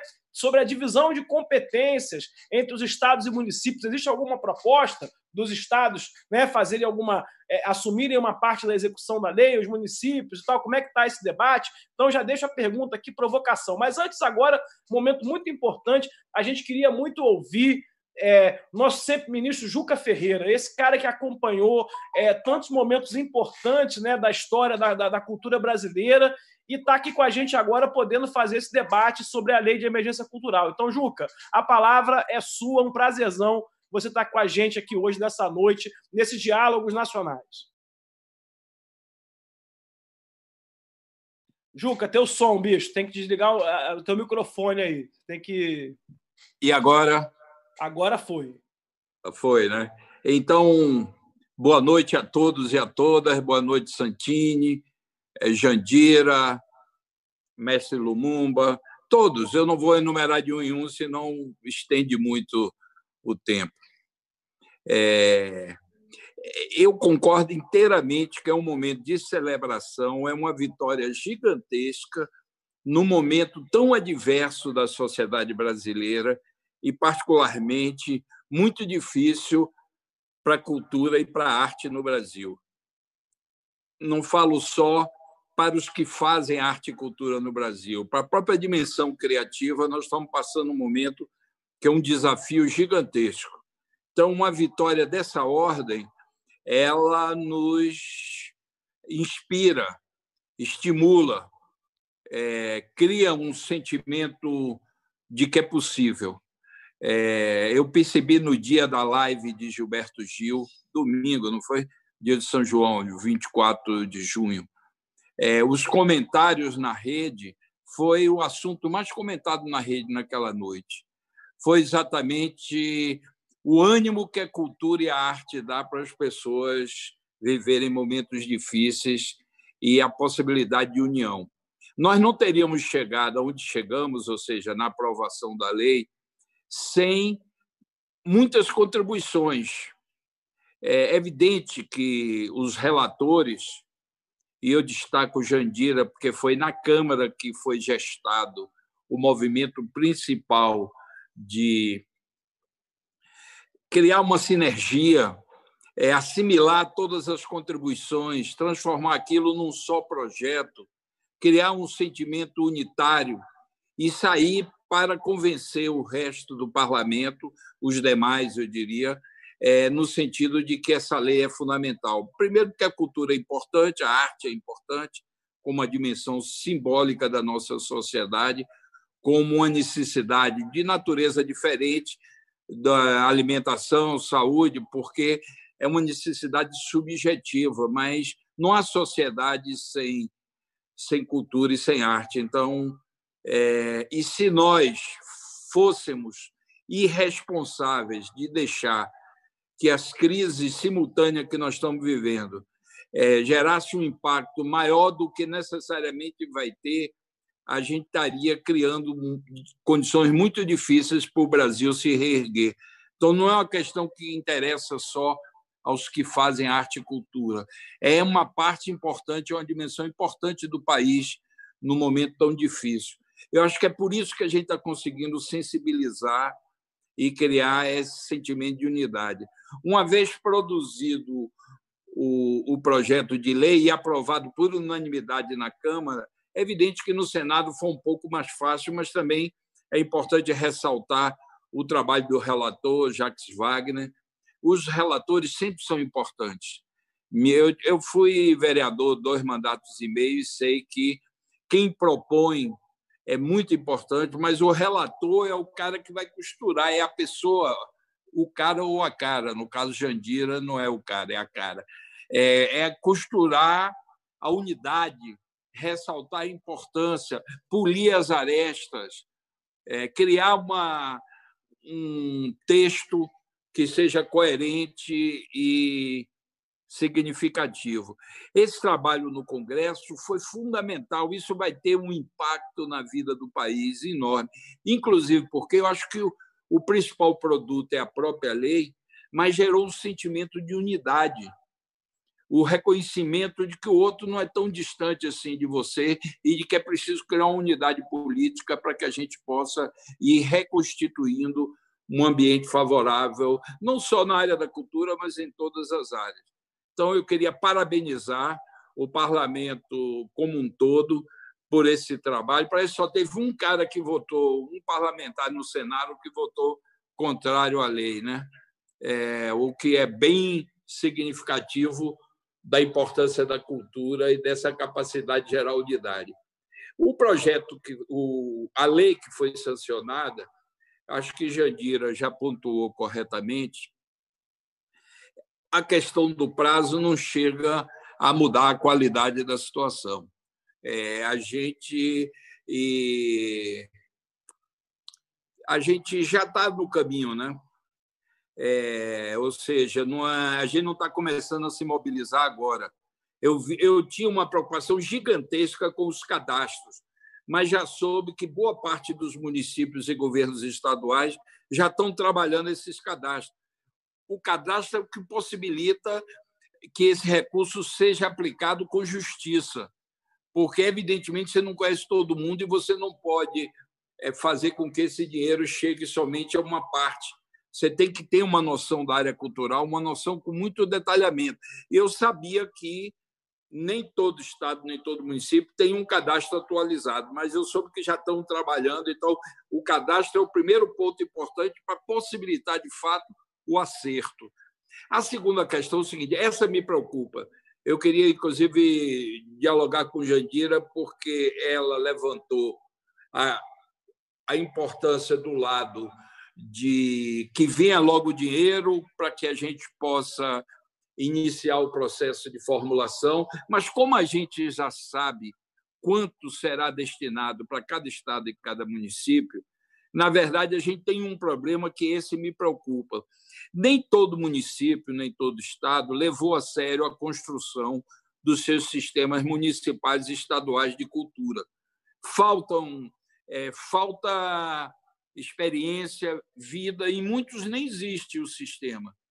Então, o processo de distribuição desses recursos precisa ter uma transparência gigantesca, precisa ter um conhecimento da área cultural do seu município, do seu estado, precisa ter uma noção de justiça, e Jandira está absolutamente correto. Foi um dos lados que, quando eu li, ainda era projeto de lei. Eu percebi que era corretíssimo. Não, cabe ao, não cabia ao parlamento, nem cabe ao governo federal, definir como aquele, aquele recurso vai ser aplicado em cada estado, ao nível dos equilíbrios das diversas frentes que vai ter que ser constituída, dos editais, do auxílio para os produtores, técnicos, artistas individuais, para as instituições. Isso é um processo que tem que ser pensado localmente. E para que ele seja pensado localmente com um grau de lucidez, é preciso um nível de participação muito grande, é preciso transparência, é preciso mobilizar os artistas, os técnicos, os gestores desses equipamentos que poderão ser beneficiados, organizações da sociedade. Eu acho que quanto mais aberto forem feitos esses processos de definição de onde será e como será aplicado os recursos, eu acho que a gente chega perto do acerto. Quanto mais essas dimensões tiverem. Acho que Piuba, olá Piuba, é, ele já colocou aí três critérios e eu acho que a Jandira ressaltou que o fomento também tem que entrar. Então, pelo menos quatro critérios na distribuição desses recursos. É importante que os estados se articulem com os municípios e cheguem a posições comuns, até de divisão de responsabilidade, para que não haja sombreamento e investimento excessivo em um aspecto e não no outro. Então, tem que ter essa articulação. Acho que os municípios têm que definir isso, e quem não tem um sistema municipal de cultura tem que encontrar um caminho alternativo para se chegar a uma posição que de fato seja satisfatória para garantir que o recurso vai chegar na ponta. E acho que nacionalmente também tem que haver uma troca de experiência muito grande para que a gente possa ter possa ajudar os municípios e estados que estão mais atrasados na questão cultural. A verdade é essa. Acho que os estados e os municípios que são mais avançados, que porque têm uma estrutura de sistema, porque tem uma relevância, a cultura tem uma relevância no município, tendem a avançar mais e chegarem mais perto de uma execução satisfatória. E os que não têm isso vão ter um prazo para fazer. E nesse prazo eles vão ter que aprender com os que fazem e gerar um modelo específico para que eles possam, de fato, definir. Então, acho que é uma vitória gigantesca. Isso vai contribuir para que o impacto da pandemia, da crise econômica e do momento politicamente difícil que a gente vive é, impacte menos. Nós vamos mitigar os efeitos sobre a área cultural e permitir que, na medida que o tempo avance e que a gente saia dessa situação de pandemia e de crise econômica e política, a gente tenha uma área cultural com um nível de capacidade maior de redefinir seus objetivos, seus métodos, sua reconstituição. Então, parabéns a todos que estão envolvidos nisso. Temos ainda muitas batalhas pela frente até o final. Eu tentei definir minha preocupação principal. Acho que Jandira fez uma análise correta, que as mudanças não são tão significativas assim, que nos leve a ter um certo pessimismo. Acho que a grande dificuldade vai ser nos municípios e nos estados, porque eu tenho acompanhado e tenho visto de que a questão cultural está precisando de uma relevância maior nessas gestões. Não em todas, tem as que são honrosas exceções de que, mesmo nesse momento difícil, estão mantendo a cultura como uma referência importante de política pública, de serviço público, mas alguns baixaram a guarda excessivamente.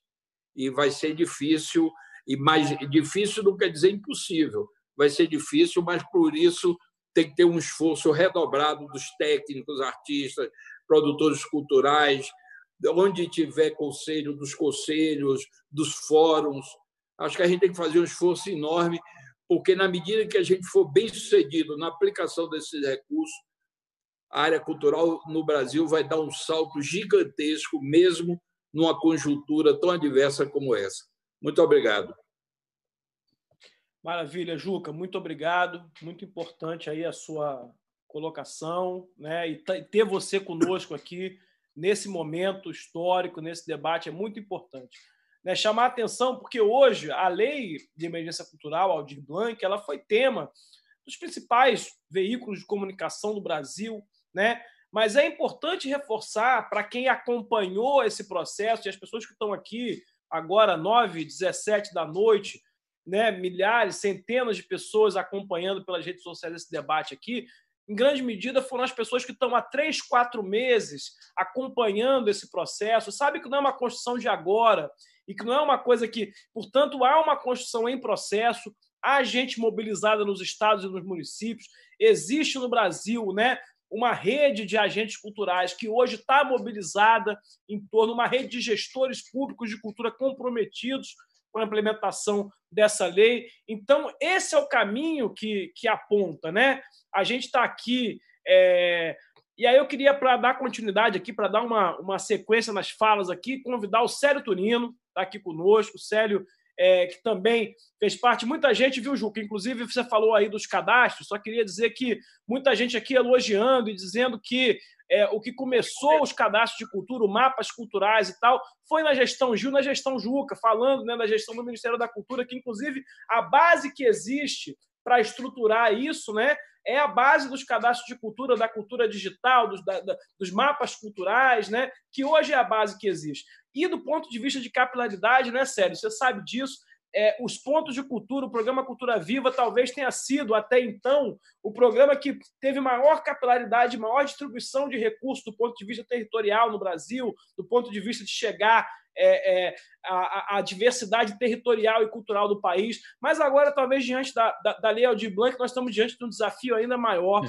Né? E você, como tendo sido também é, um dos formuladores desse processo, tanto do, do, Cultura Viva dos Pontos de Cultura, como também da Lei Aldir Blanc, a sua contribuição inequívoca a esse processo aí, são quatro meses de trabalho, de atuação conjunta, e queria que você, nesse momento, também pudesse nos brindar aí com a sua avaliação e, e análise desse processo aí, nesse momento, nessa noite tão importante é, para esse debate.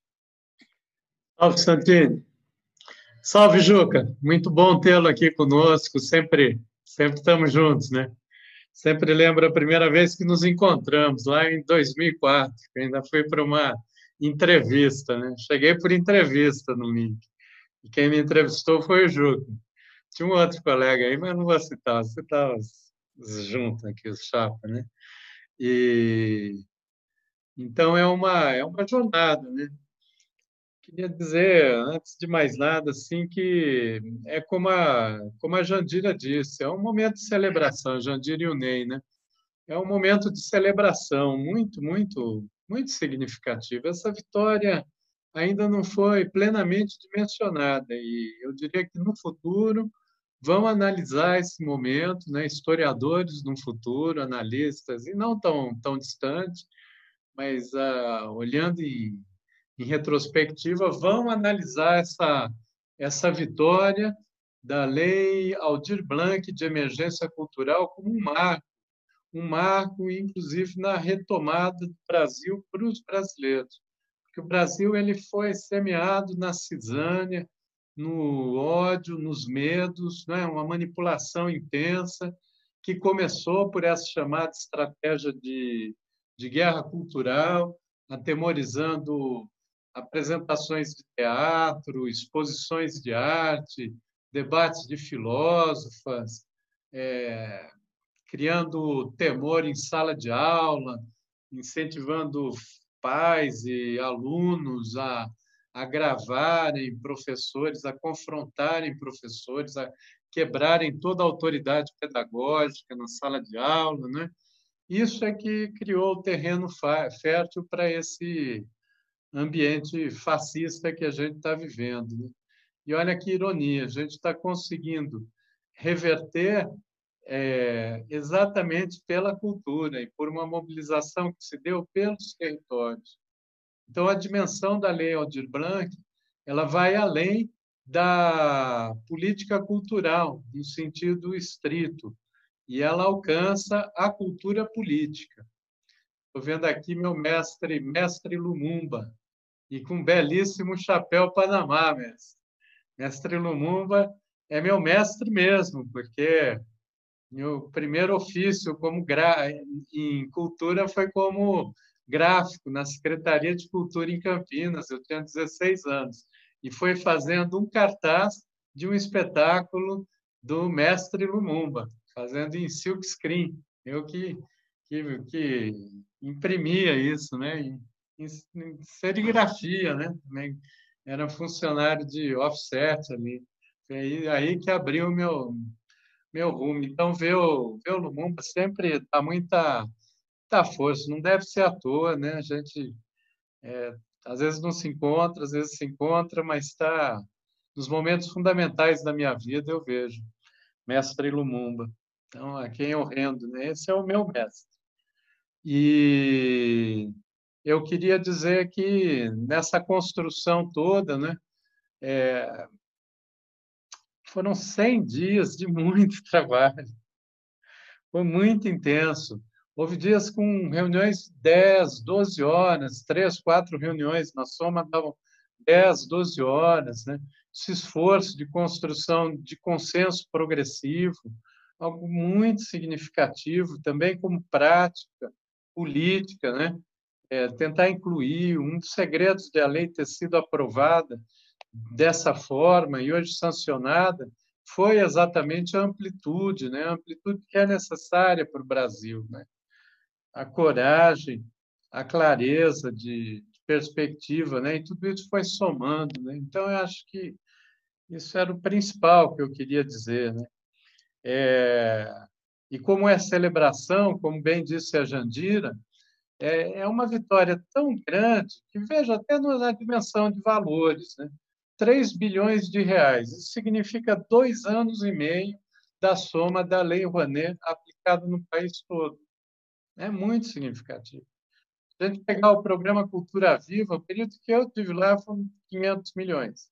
Então, jogar aí, sai em 2010, joga pela inflação, um bilhão no máximo, né, em seis anos.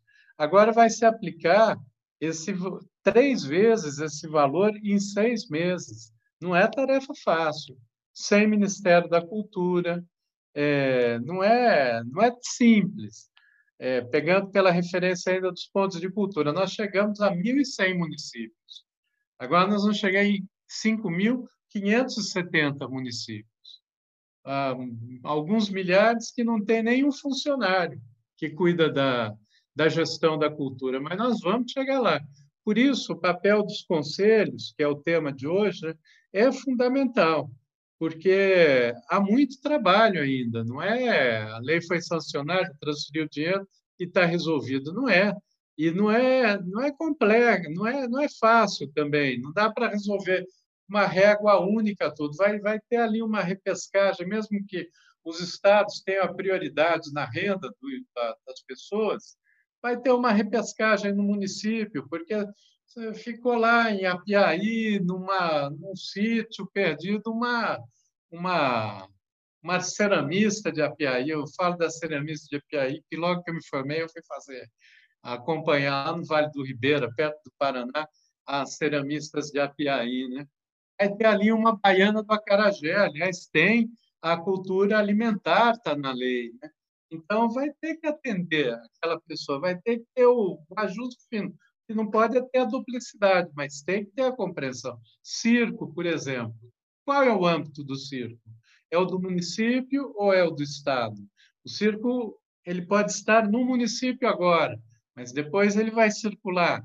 Como espaço, ele tem que dar uma contrapartida no pós, uh, no pós-pandemia. Como que vai resolver isso? Então, são muitas equações. E aí, já até finalizando, é, e vendo o papel, vendo aqui o Márcio Caires, teve um papel fundamental nessa rearticulação breve dos conselhos. Né?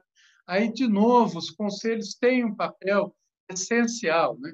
que é, é esse de fazer esse ajuste fino e de conseguir chegar naquele município que ainda nem percebeu que a lei foi aprovada, nem sabe da lei nem sabe que vai receber lá seus 40, 50 mil reais. Isso no caso do município com menos de 10 mil habitantes. Né? Então, vai ter que saber, a gente vai ter que saber orientar. E esses diálogos, eles têm esse papel, porque é uma forma de, em paralelo, a gente vai fazendo as ações formativas, os cursos, e agora, aqui é, são ações de participação, de concertação em temáticas em aprendizados mais horizontais que vão ocorrendo. Esse é o papel desses diálogos, que vai ter que ser um processo permanente. Vai ter muito problema ainda na aplicação concreta. Então, um vai ajudar o outro a resolver problemas, né? porque há pressa também. E, e quem tem fome tem pressa. E tem gente que está vendendo violão. Vender um violão para um músico é a mesma coisa que amputar um braço porque ele é a extensão do corpo daquela pessoa.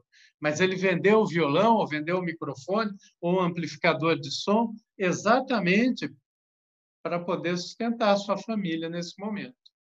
Por isso que é muito relevante toda a ação que a gente fizer e todo o zelo que nós fizemos. Então, também, só para finalizar, não sei se o Marcelo está aqui nessa sala, acho que sim, que ele está em todas, né? mas é o papel do, de observatório para a lei Aldir Blanc de emergência cultural. Ou seja, a gente está criando uma lei que nasceu de baixo para cima, de uma mobilização a partir dos territórios, e conseguiu construir um amplo diálogo com gestores públicos, representantes parlamentares, como está aqui, gestores, Fabiano, Fabrício, tantos outros, Ney, Isabela, da Prefeitura de Ribeirão também, e a gente está fazendo esse diálogo, tem os conselhos, e agora tem que chegar na sociedade e mostrar para a sociedade que essa sociedade generosa, né, que está a sociedade está entregando esses 3 bilhões para a cultura, não é significativo. Eu vejo que o repasse para os estados e municípios do governo federal, o geral, foi de 60 bilhões. Então, 5% desse valor está indo só nessa lei. Isso é muito significativo. E, e essa sociedade vai ter que receber a mesma generosidade desse movimento criativo da cultura. E, quiçá, a emergência cultural não assuma aí um duplo sentido. É o premente, é o urgente, mas é também o que emerge. E o que emerge enquanto movimento cultural, movimento cultural potente, em que o povo brasileiro se reencontra com ele mesmo, se reencontra com as suas raízes mas é, é, tem pés bem fincados na raiz, mas tem o olho apontado para a criação, para a invenção, para as estrelas. Né? É assim que o Brasil sempre foi, é assim eu também vi o, o, o São João com o Gil, fiquei absolutamente feliz dançando aqui em casa, eu com a Silvana, só nós dois, estamos há 100 dias aqui nessa pandemia. Mas, ao mesmo tempo, naquele momento, e como agora, nós nos sentimos conectados com todo mundo. Não em distanciamento social, mas em distanciamento físico apenas, porque socialmente a gente está muito junto. Então é isso aí, grande abraço e vamos seguindo. Tem, tem muita caminhada ainda.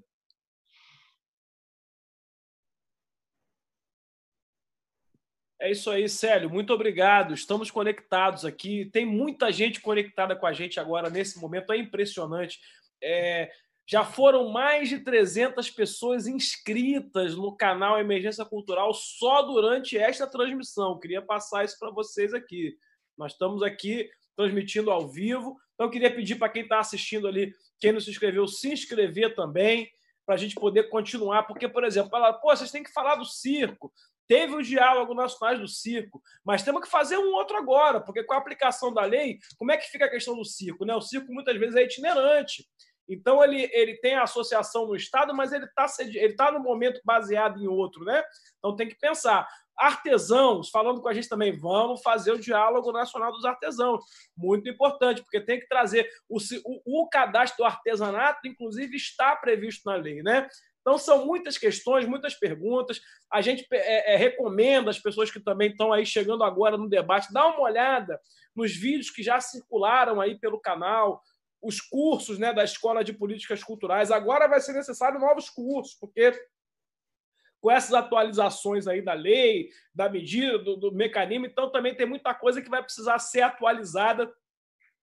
Tem a informação que precisa chegar para o gestor público de cultura da cidade, do estado. Tem a informação que precisa chegar para a sociedade civil, que é como é que a gente aciona o benefício. E esse é o objetivo desse, desse diálogo aqui hoje. Nós estamos chegando na hora mais importante, que é a hora dos conselhos de cultura, que estão aqui presentes, vários estados, para poder trazer esse, esse olhar também da sociedade civil. Mas para já fazendo a transição aqui, é, eu queria chamar o Fabrício Noronha, o Fabrício, que é secretário de Cultura do Espírito Santo, ele é vice-presidente do Fórum dos Secretários e Dirigentes Estaduais de Cultura, mas também é âncora aqui do canal Emergência Cultural.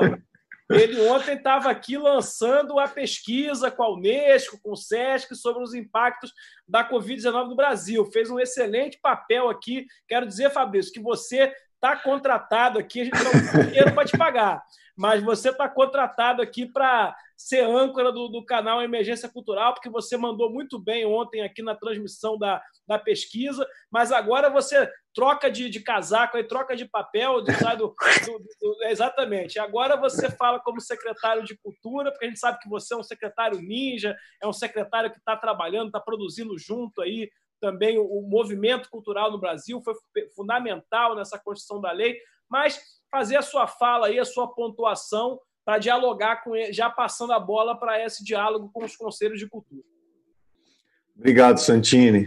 Obrigado mesmo. Ontem foi bem emocionante, inclusive na hora que Jandira mandou a mensagem falando da, da sanção, já entrou ao vivo, a gente deu a, a notícia em primeira mão, foi super emocionante mesmo essa condução aí da live, bacana. Saudar os colegas, saudar Jandira, saudar o Juca, Mestre Lumumba, Célio, o Márcio, a Valquíria, Fabiano, todo mundo que está aí. De fato, um grande momento aí, uma grande vitória, resultado dessa mobilização. Agradecer, né, todo mundo. Tem sido também uma grande aprendizagem para mim, Santino, esse processo todo com vocês aqui, os colegas do fórum fórum, nosso Fórum Nacional de Secretários também com um papel importante nessa mobilização, saudar também. Agora, como disse a deputada Jandira, medida provisória do crédito, a mobilização segue, então, e a gente segue também aguardando o retorno do ministro, como pontuou Fabiano Piuba, secretário do Ceará, em sua fala. Né? Hoje nós tivemos a reunião do fórum, dos fóruns, na verdade, com o ministro do Turismo adiada, então a gente está aguardando o retorno tanto da nova data quanto aí da data dessa medida provisória, que aí de fato nós teremos aí o, o, o, o recurso aí chegando na ponta para a gente esse grande desafio, essa grande alegria, essa grande responsabilidade, essa grande vitória histórica, como sempre tenho pontuado. Mas eu quero, como disse o Santini, fazer essa transição aí para o tema principal, os nossos anfitriões aqui, o Conecta, é, parabenizar aí o Márcio, a Valquíria, toda, toda a turma do Conecta por essa remobilização aí rápida e, e potente que tem acontecido falar que, que o, o papel dos conselhos foi um argumento fundamental nesse modelo de descentralização, nesse modelo do exercício aí do Sistema Nacional de Cultura, é, é, nas conversas, né, deputada Jandira, sempre a gente pontuando isso, a importância, uma vez que esse recurso, estando nos estados, estando nos municípios, fóruns, é, os, os, conselhos é, atuando aí é, de forma próxima com os gestores. Então, a gente precisa dessas interfaces. Então, eu, eu sigo no caminho aí da fala do Célio, o Observatório, que é esse um dos projetos aí do Conecta, para mim é um grande um grande caminho para isso assim. Qual que, que seria para mim assim o grande ponto assim né? A aplicação ágil e desburocratizada. Estava acompanhando ali o chat do YouTube é o que todo mundo quer saber né? Quando vai sair como que eu posso participar e óbvio que todo mundo vai querer que isso seja rápido e que seja simplificado. Então, o papel da sociedade civil nesse momento é muito importante para auxiliar e num, num modelo também é, de, de, troca e de conversas com os gestores, né, com nós gestores, buscando essas soluções, esses caminhos e essa, e essa mobilização na ponta. Sobre a pergunta da divisão dos estados e municípios, né, de fato nós temos essa conversa, né, esse, esse entendimento junto com, com a Confederação Nacional dos Municípios, né, junto com o Fórum é, dos secretários municipais de haver essa divisão, né, dos estados ficarem com a, com a renda emergencial e os municípios com auxílio aos espaços aos espaços culturais. É, e, e, e para isso, assim, né, para todo esse desafio aqui no Espírito Santo, né, e falando um pouco do nosso trabalho aqui, a gente montou uma força-tarefa junto com a MUNIS, que é a Associação dos Municípios, dividimos os, o, o do Estado do Espírito Santo em três grupos e temos trabalhado na toada da criação do fundo e dos conselhos municipais, entendendo que, apesar da lei não obrigar o município a ter fundo, essa é a melhor forma, mais transparente, a mais participativa, né, uma vez que, que né, do que eu falei anteriormente. Então, isso nós já temos resultado, porque como nós começamos isso antes, nós já temos vários, é, várias minutas de lei circulando é, é, na, nas câmaras municipais e rapidamente nós teremos também esse legado aí após a, a Lei Aldir Blanc de novos fundos e novos conselhos. Sobre o cadastro, assim, o caminho que nós aqui do Espírito Santo estamos caminhando é do mapa da cultura, né, o mapa que, tá, que é um legado, né, como bem pontuou da gestão da gestão é, do Ministério da Cultura, do Juca, do Gil, e esse cadastro aí, ele precisa, óbvio, ser validado, e óbvio que ele precisa de cruzamentos com dados federais. Então, nós estamos nessa construção, que é uma construção de tecnologia da informação, né, uma, uma construção de TI para cruzar esses cadastros. Então, cadastra, valida e efetua o pagamento. E vale destacar também que a lei né, prevê o pagamento retroativo ao mês de junho. Então, assim, né, temos esse período aí, esses esse, esse, essas etapas aí a cumprir e depois esse recurso vem retroativo para os fazedores de cultura.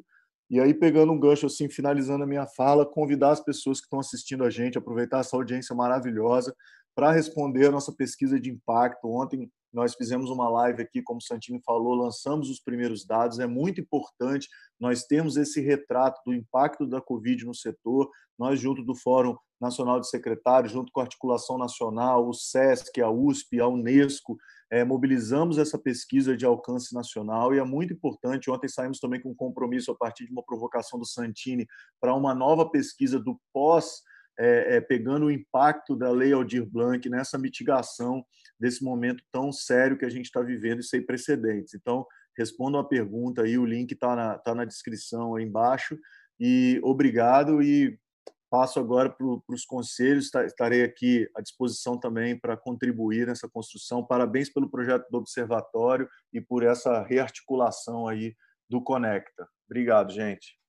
Valeu, Fabrício. Antes de passar para o segundo momento aí, eu queria só breves falas de despedida, porque Jandira e Juca, nossos aqui, acho que inclusive bonito aqui, queria é, que vão precisar sair aqui. Queria que eles fizessem aqui, é, primeiro Jandira, depois Juca, só uma saudação aqui de despedida para a gente poder é, dar continuidade aqui. Por favor, Jandira. Oi, Santino, se você puder me incluir nessa também, que eu tenho que. Fique tranquilo, tá bom. Preparar um texto lá, vamos lá, porque a gente quer dar continuidade aqui. Beleza, vamos lá. Jandira, ah, eu também segue. faço a minha.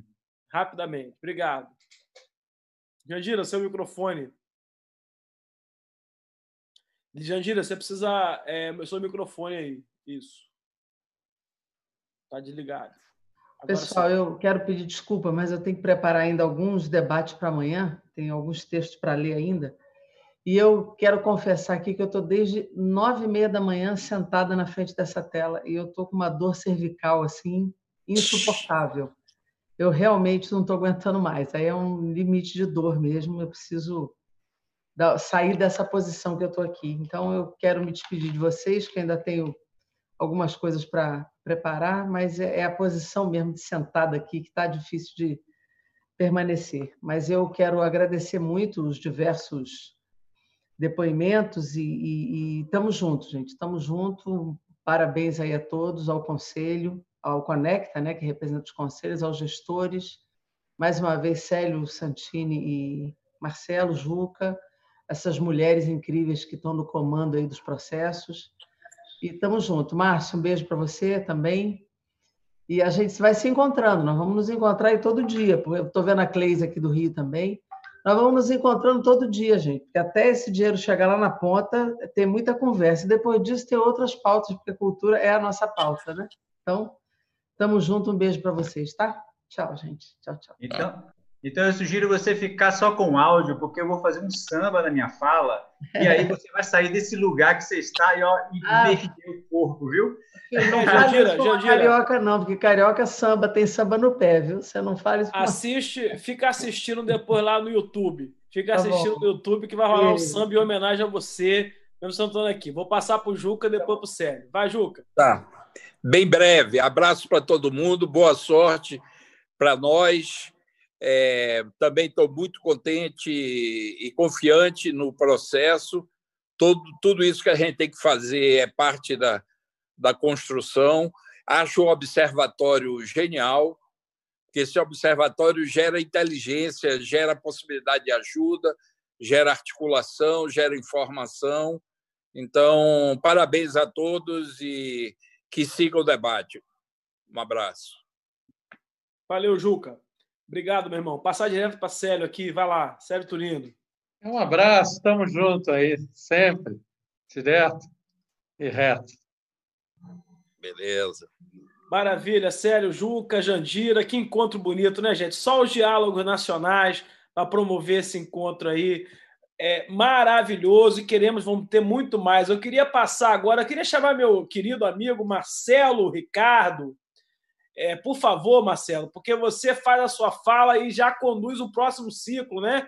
Daqui a pouco nós vamos chamar aqui, depois de você chamar mestre do Mumba, chamar Márcio, para a gente fazer a escutativa dos conselhos estaduais de cultura, porque eu tô, eu tô curioso para saber o seguinte: os conselhos de cultura estão aqui ouvindo, a gente ouviu os parlamentares, ouvimos os gestores, ouvimos... agora o papel que os conselhos de cultura vão ter essencial né, na, na, nessa construção aqui. E aí eu queria. Estou sem, sem imagem aqui. Desculpa. Queria passar para o Marcelo. Marcelo, está por aí? Sim. Santini, eu vou ficar, eu quero ver o Márcio e o Lumumba, então, estão na ordem. Muito mas bem. aí já me despedi, tá? Daí Beleza, quando... obrigado, sério, obrigado. Marcelo, então é, é contigo aí, meu irmão. E aí, boa noite a todos e todas. Colofé, Bailê, Mestre Lumumba, é, Benção Mãe Leonora, que também está aqui, é muito bom ter os mestres e as mestras, né? Esses sábios catedráticos que tanto nos orientam, né? São pessoas aí que também não estão nos bastidores, né? Como a mídia ninja. Essa Lumumba sempre me deu a honra de, a cada momento que eu tinha alguma dúvida sobre a lei, que eu tinha alguma dúvida sobre as composições políticas, Mestre Lumumba sempre me orientando e me dando orientações de caminhos, né, e de reflexões importantes a fazer. Mestre Lumumba sempre falava: vamos ganhar e vamos levar, ou só vamos ganhar e não vamos levar. Que é essa história né, de, de a lei ser aprovada, mas a lei não, é, é, é, não ser entregue, né? Acho que a gente avançou bastante, tem essa medida provisória orçamentária. A minha fala é muito rápida, estou aqui curioso para ouvir aí Mestre Lumumba, que fez esse, esse, essa escuta também de ver todas essas falas e essa inteligência afro-ameríndia, né, que ele tanto diz, né? É, Estou curioso para escutar as palavras do Mestre Lumumba dessa reflexão afro-ameríndia que ele faz tão bem, né? Essa intelectualidade tão bonita. E dizer o seguinte, pessoal, é isso. É, é, é, a gente está lançando, né? O mestre Lumumba colocou esse desafio, esse desafio não está transposto, que é temos que trocar um nome, para que não seja observatório, observatório que observa, que observa, só observa, né? Então, mas por enquanto ainda está esse nome, é, a gente vai achar o nome certo, mas o Chauí Peixoto, grande articulador da articulação nacional, deve estar por aqui também. A equipe do Chauí do Ceará está junto com a gente cuidando desse observatório, a Branca, o Paulo João Mel, a Branca da Ninja. Nós estamos fazendo um, uma plataforma muito interessante. Ela vai ter o que a sociedade precisa fazer, quais os modelos de, de conselho, quais os modelos de, de é, é decretos de lei, né? um passo a passo para as cidades e em troca disso, as cidades vão alimentando esse observatório e os conselhos estaduais que estão aqui dignamente, que é o Conecta, que está abraçando essa ideia. Olha, o observatório é do Conecta. Eu vi algumas pessoas falarem aqui e quero e é isso mesmo, para que o Conecta tenha essas informações dos conselhos estaduais e a gente consiga acompanhar isso. Quis Olorum, quis Deus que a gente tivesse um projeto é, bom é, nesse sentido de, de, de, equipe, de tudo, e vamos lançar uma vaquinha. Então, para terminar minha fala, vamos lutar pela lei? Vamos. Vamos ficar juntos? Vamos. Mas é importante que cada estado cumpra uma meta de arrecadação para que a gente consiga construir esse observatório.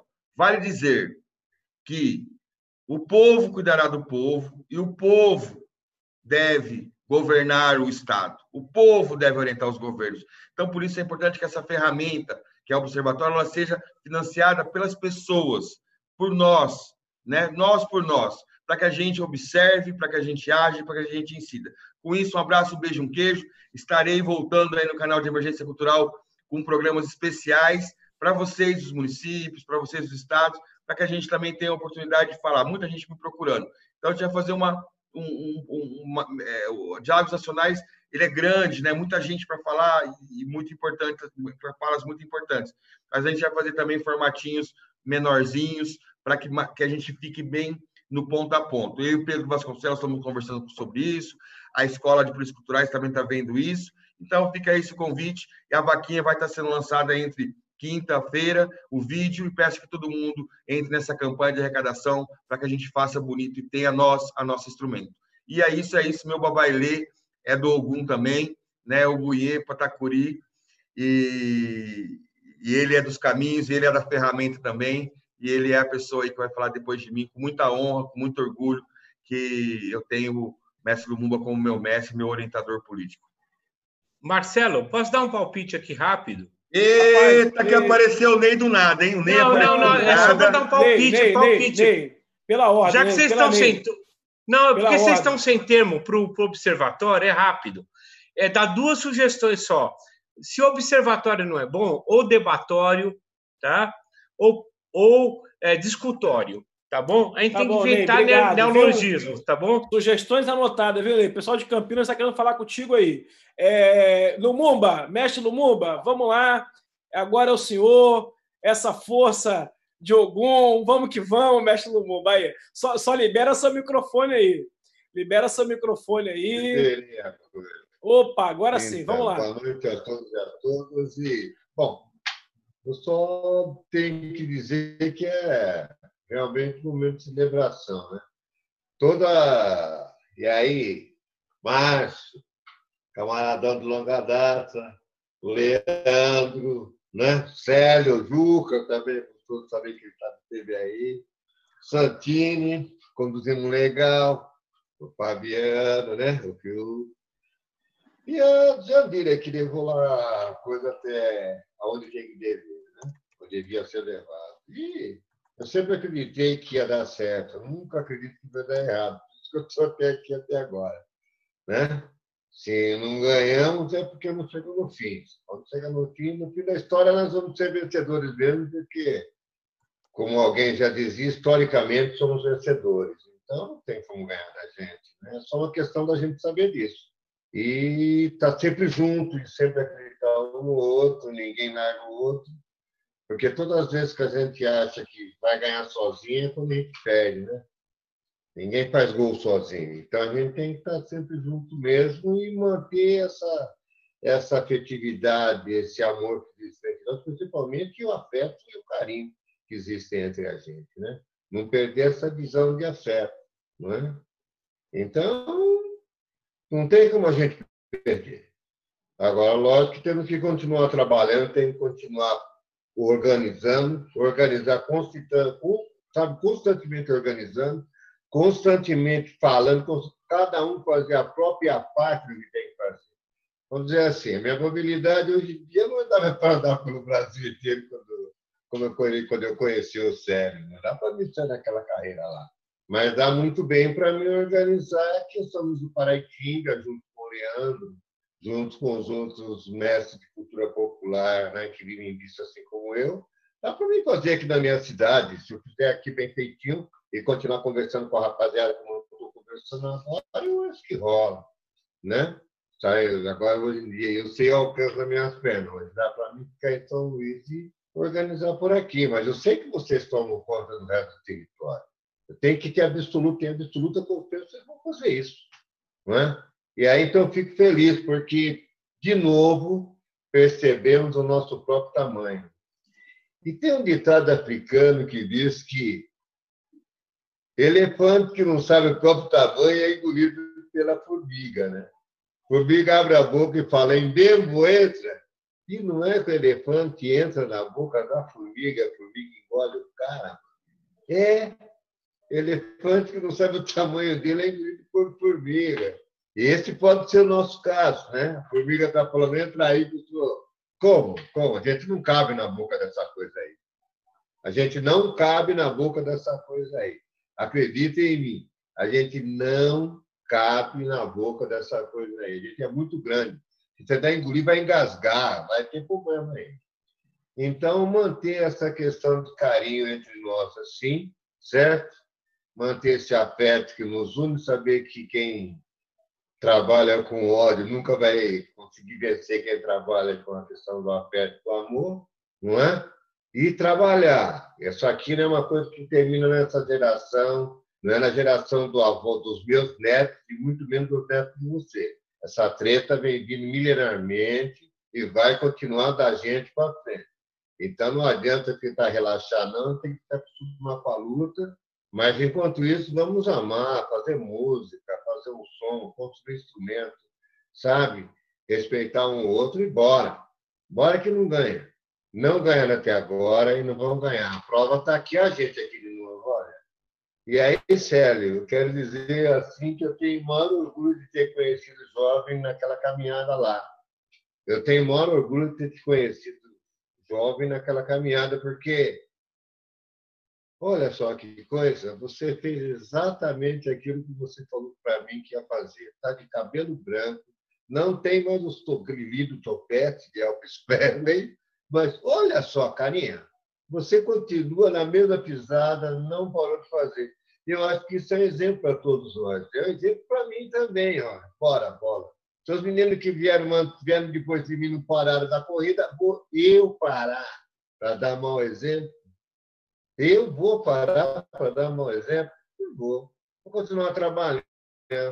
Eu acho que cada um de nós tem que fazer o alcance das suas próprias pernas e nunca esquecer: elefante que não sabe o tamanho é engolido por formiga. A formiga fala, entra em Dembo, e ele entra. Lembre-se, a gente é muito grande para ser engolido por essas coisas. Não ganha nunca, nunca ganhou e não vai ganhar. Há milênios tentando fazer isso, sei porque não sai do campo logo, já que não consegue marcar um golzinho. Né? Então tá. E acima de tudo, teimosia. Certo? Pica é dia na lança. E abrir os braços, que sempre tem alguém do lado. Sério, a gente nunca está sozinho mesmo. Certo? Pelo menos enquanto estivermos vivos, ninguém está sozinho, não. E bora pro jogo. Boa noite aí, hein? Eu estou precisando de dormir, velho. Velho não dorme cedo. Ah, Opa. fé, babá. Valeu, Lumumba. É isso aí. Essa é a fala. Muito bem, mestre. É isso aí. É isso aí. Eu acredito nisso. Eu acredito nisso. Eu acredito nisso. Obrigado, Lumumba. Bora pro game. Obrigado, Lumumba. Por isso que é muito importante escutar a fala dos mestres, escutar a nossa matriz, escutar os nossos mais velhos, porque é a força, a inspiração aí para a nossa caminhada. Falando nisso, para a gente ter serenidade aqui, quero chamar meu amigo Márcio Caires, diretamente, botafoguense, diretamente de aí da Bahia, da Chapada Diamantina, para poder passar para esse segundo momento importante aí, que é o diálogo, a escutativa dos Conselhos Estaduais de Cultura do Conecta. Permissão das minhas guias e dos meus ancestrais pelas palavras aqui a serem tecidas. Saúdo mãe Eleonora, Elorixá, mestre Lumumba, grande guerreiro de muitas caminhadas, muitas caminhadas.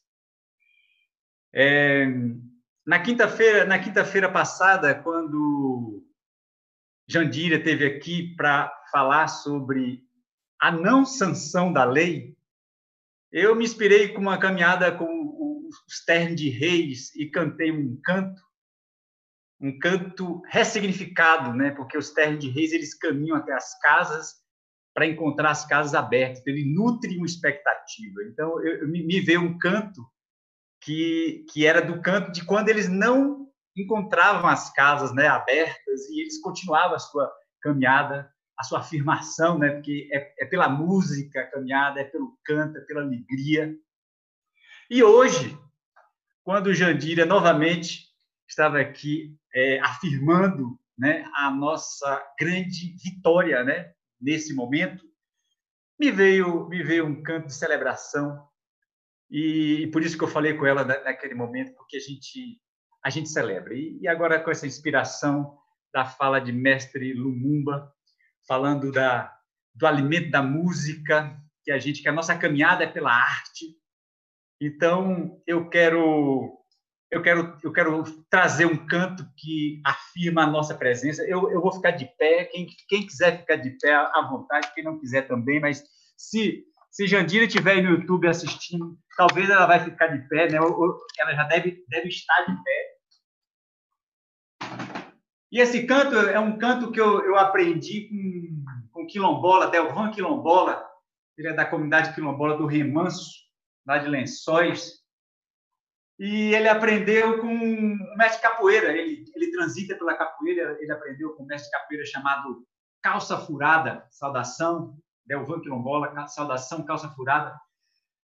E é, é isso, né? A gente está aqui celebrando, então por isso que a gente puxa essa celebração para afirmar nossa presença para afirmar a nossa beleza, a nossa luta, a nossa identidade cultural, porque a gente vai continuar na luta, que agora a gente vai. Que, a, nós temos alguns passos, né, mestre Mbuma? É, o, não é um passo, não tem alguns passos pela frente. A gente vai com força, vai com luta, mas também vai com a arte. E assim, né? E assim que e esse, esse encanto nos ensina isso, da nossa beleza, para a gente afirmar sempre que a gente chega no espaço e afirma: se é bonita a minha chegada, se é bonita a minha chegada, eu vim aqui saber se é bonita a minha chegada, se é bonita a minha chegada, se é bonita a minha chegada. Eu vim aqui saber se é bonita a minha Foi o galo no da madrugada. Eu vim aqui saber se é bonita a minha chegada, se é bonita a minha chegada, se é bonita a minha chegada.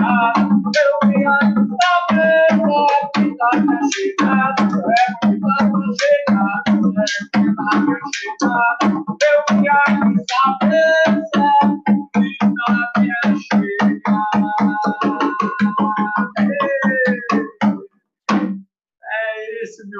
povo, celebrar, celebrar essa conquista, celebrar a sanção da lei, celebrar que a gente está na luta.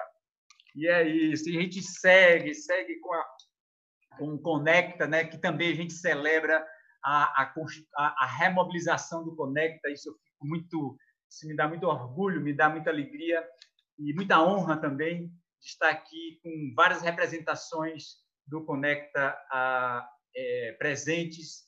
Tem aqui é, pessoas da diretoria, porque agora é hora da gente realmente, é, junto com, com o observatório também, que vai ser uma, uma referência importante, ser a referência de construção de rede, né?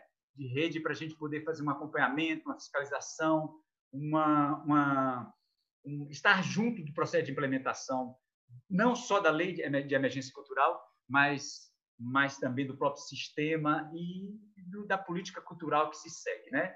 Então eu queria eu queria convidar para falar aqui pelo pelo Conecta é, Valquíria. Eu queria começar por Valquíria aqui do Espírito Santo. Valquíria Volpato, é, a palavra é sua. E Márcio, querido, boa noite. Santini, a galera toda aí. Fabrício, Carol, que eu já vi, tá todo mundo. Graça, professor Marcelo, lá de Santa Catarina, que a gente. Nós temos um encontro marcado todas as segundas, quartas e sextas, a gente se vê bastante. Bom, eu queria dizer que assim, eu escutei muita coisa positiva. Eu acho que a grandiosidade de estar numa sala como essa, eu já falei isso na outra oportunidade, é que a gente tem é, é, pessoas que as falas são tão, são tão concisas, né? A, a, os dizeres são tão, tão apropriados que a gente fica até meio sem argumento para chegar e só consegue ser um pouco mais redundante, talvez acrescentar um pouco mais. Mas, assim, uma palavra que me ocorre muito desde que essa pandemia né, começou mundo afora é justamente a palavra oportunidade. E com todas as dificuldades que a gente vem atravessando ao longo desse caminho, muitas oportunidades se colocaram para nós. Foi a oportunidade de ver que nós temos força, articulação, que a gente consegue ter um grande movimento, que a gente pode se aproximar e fazer disso uma extensão daquilo que a gente pretende em políticas públicas. Eu escutei o Juca falando e foi tão bom quando ele tocou em vários aspectos, né, dessas possibilidades que os municípios têm de fazer as políticas públicas acontecerem, é, auxiliados, né, e amparados pelos estados. E eu vejo isso como uma chance que a gente tem de finalmente colocar os nossos sistemas para funcionar eu me, amparo também na fala de, de Fabrício acerca dessa, dessa disponibilidade que a gente está tendo aqui todas as semanas, reunindo grupo por grupo, conversando.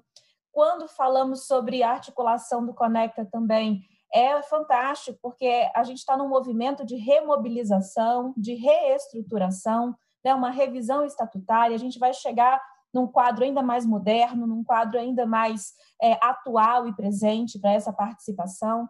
Então, isso é, é, mérito né, de Márcio, que nos deu essa oportunidade de começarmos a articular, de Fabrício, que me indica, mas é Marcelo também que tem a disponibilidade dele lá em Santa Catarina, assim como Graça no Ceará. Josimar, meu querido, que até me mandou uma mensagem. Eu não sei como é que você está, que ele falou que não estava se sentindo muito bem, mas eu quero garantir a presença dele aqui nesse momento.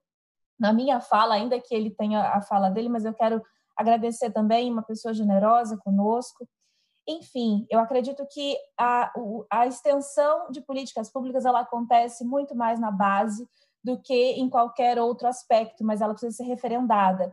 Então, os conselhos municipais, que muitas vezes ficam soltos, e os conselheiros que não entendem qual é o seu papel na atuação, talvez agora tenham um pouco mais dessa consciência e, e se capacitem um pouco mais. Então, desde o princípio, eu penso que esta seja a grande oportunidade de capacitar, empoderar e dar conhecimento. E aí, o momento que a sociedade civil se se apropriar desse conhecimento, a gente vai romper algumas barreiras que são essas da comunicação, que muitas vezes a gente tem os enfrentamentos, como a Jandira colocou aqui, em alguns aspectos, mas quando a gente domina a informação, a gente transmite a informação adequada, ou seja, os diálogos aqui nesse canal e no, em outros canais que tem nos transmitido, os diálogos semanais que a gente tem junto das nossas secretarias, dos nossos conselhos, os fóruns estaduais, os fóruns municipais, é a busca pela informação que vai nos garantir a legitimidade, não só na continuidade dessa caminhada, mas também na boa aplicação e na parceria que os conselhos têm que ter com a gestão pública. Eu já vou encerrando por aqui, porque eu sei que tem muita gente boa para falar e eu quero dar esta oportunidade, vou repetir essa palavra várias vezes, é uma oportunidade estar aqui com vocês, um aprendizado magnífico para mim. Só posso agradecer. Muito obrigada. É isso, Valquíria. E a gente vai seguindo, vai, vai aprendendo como os conselhos aí estão se organizando, são, já, já vem se organizando e como agora é, vão se colocando diante da sanção efetiva da, da lei. Né? Então, Marcelo Seixas, Santa Catarina, presidente do Conselho de Santa Catarina, a palavra é sua. É, boa noite, Márcio, boa noite a todos. Quero cumprimentar e parabenizar o pessoal da Emergência Cultural é, pelas ações que vem desenvolvendo aí esses quase quatro meses é, de articulação. É, na verdade, eu entendo que a sanção que se deu ontem, ela, ela fecha um ciclo e abre outro. E abre também é, todo esse movimento realizado pela sanção e pela aprovação da lei, é, muito bem é, conduzido pelo, pela relatoria da deputada Jandira e também é, do senador, é, ele abriu uma fissura no poder, a cultura abriu uma fissura é, no âmbito do poder. E nessa fissura nós plantamos uma semente que com certeza vai germinar, dar um belo numa árvore que vai gerar bons frutos.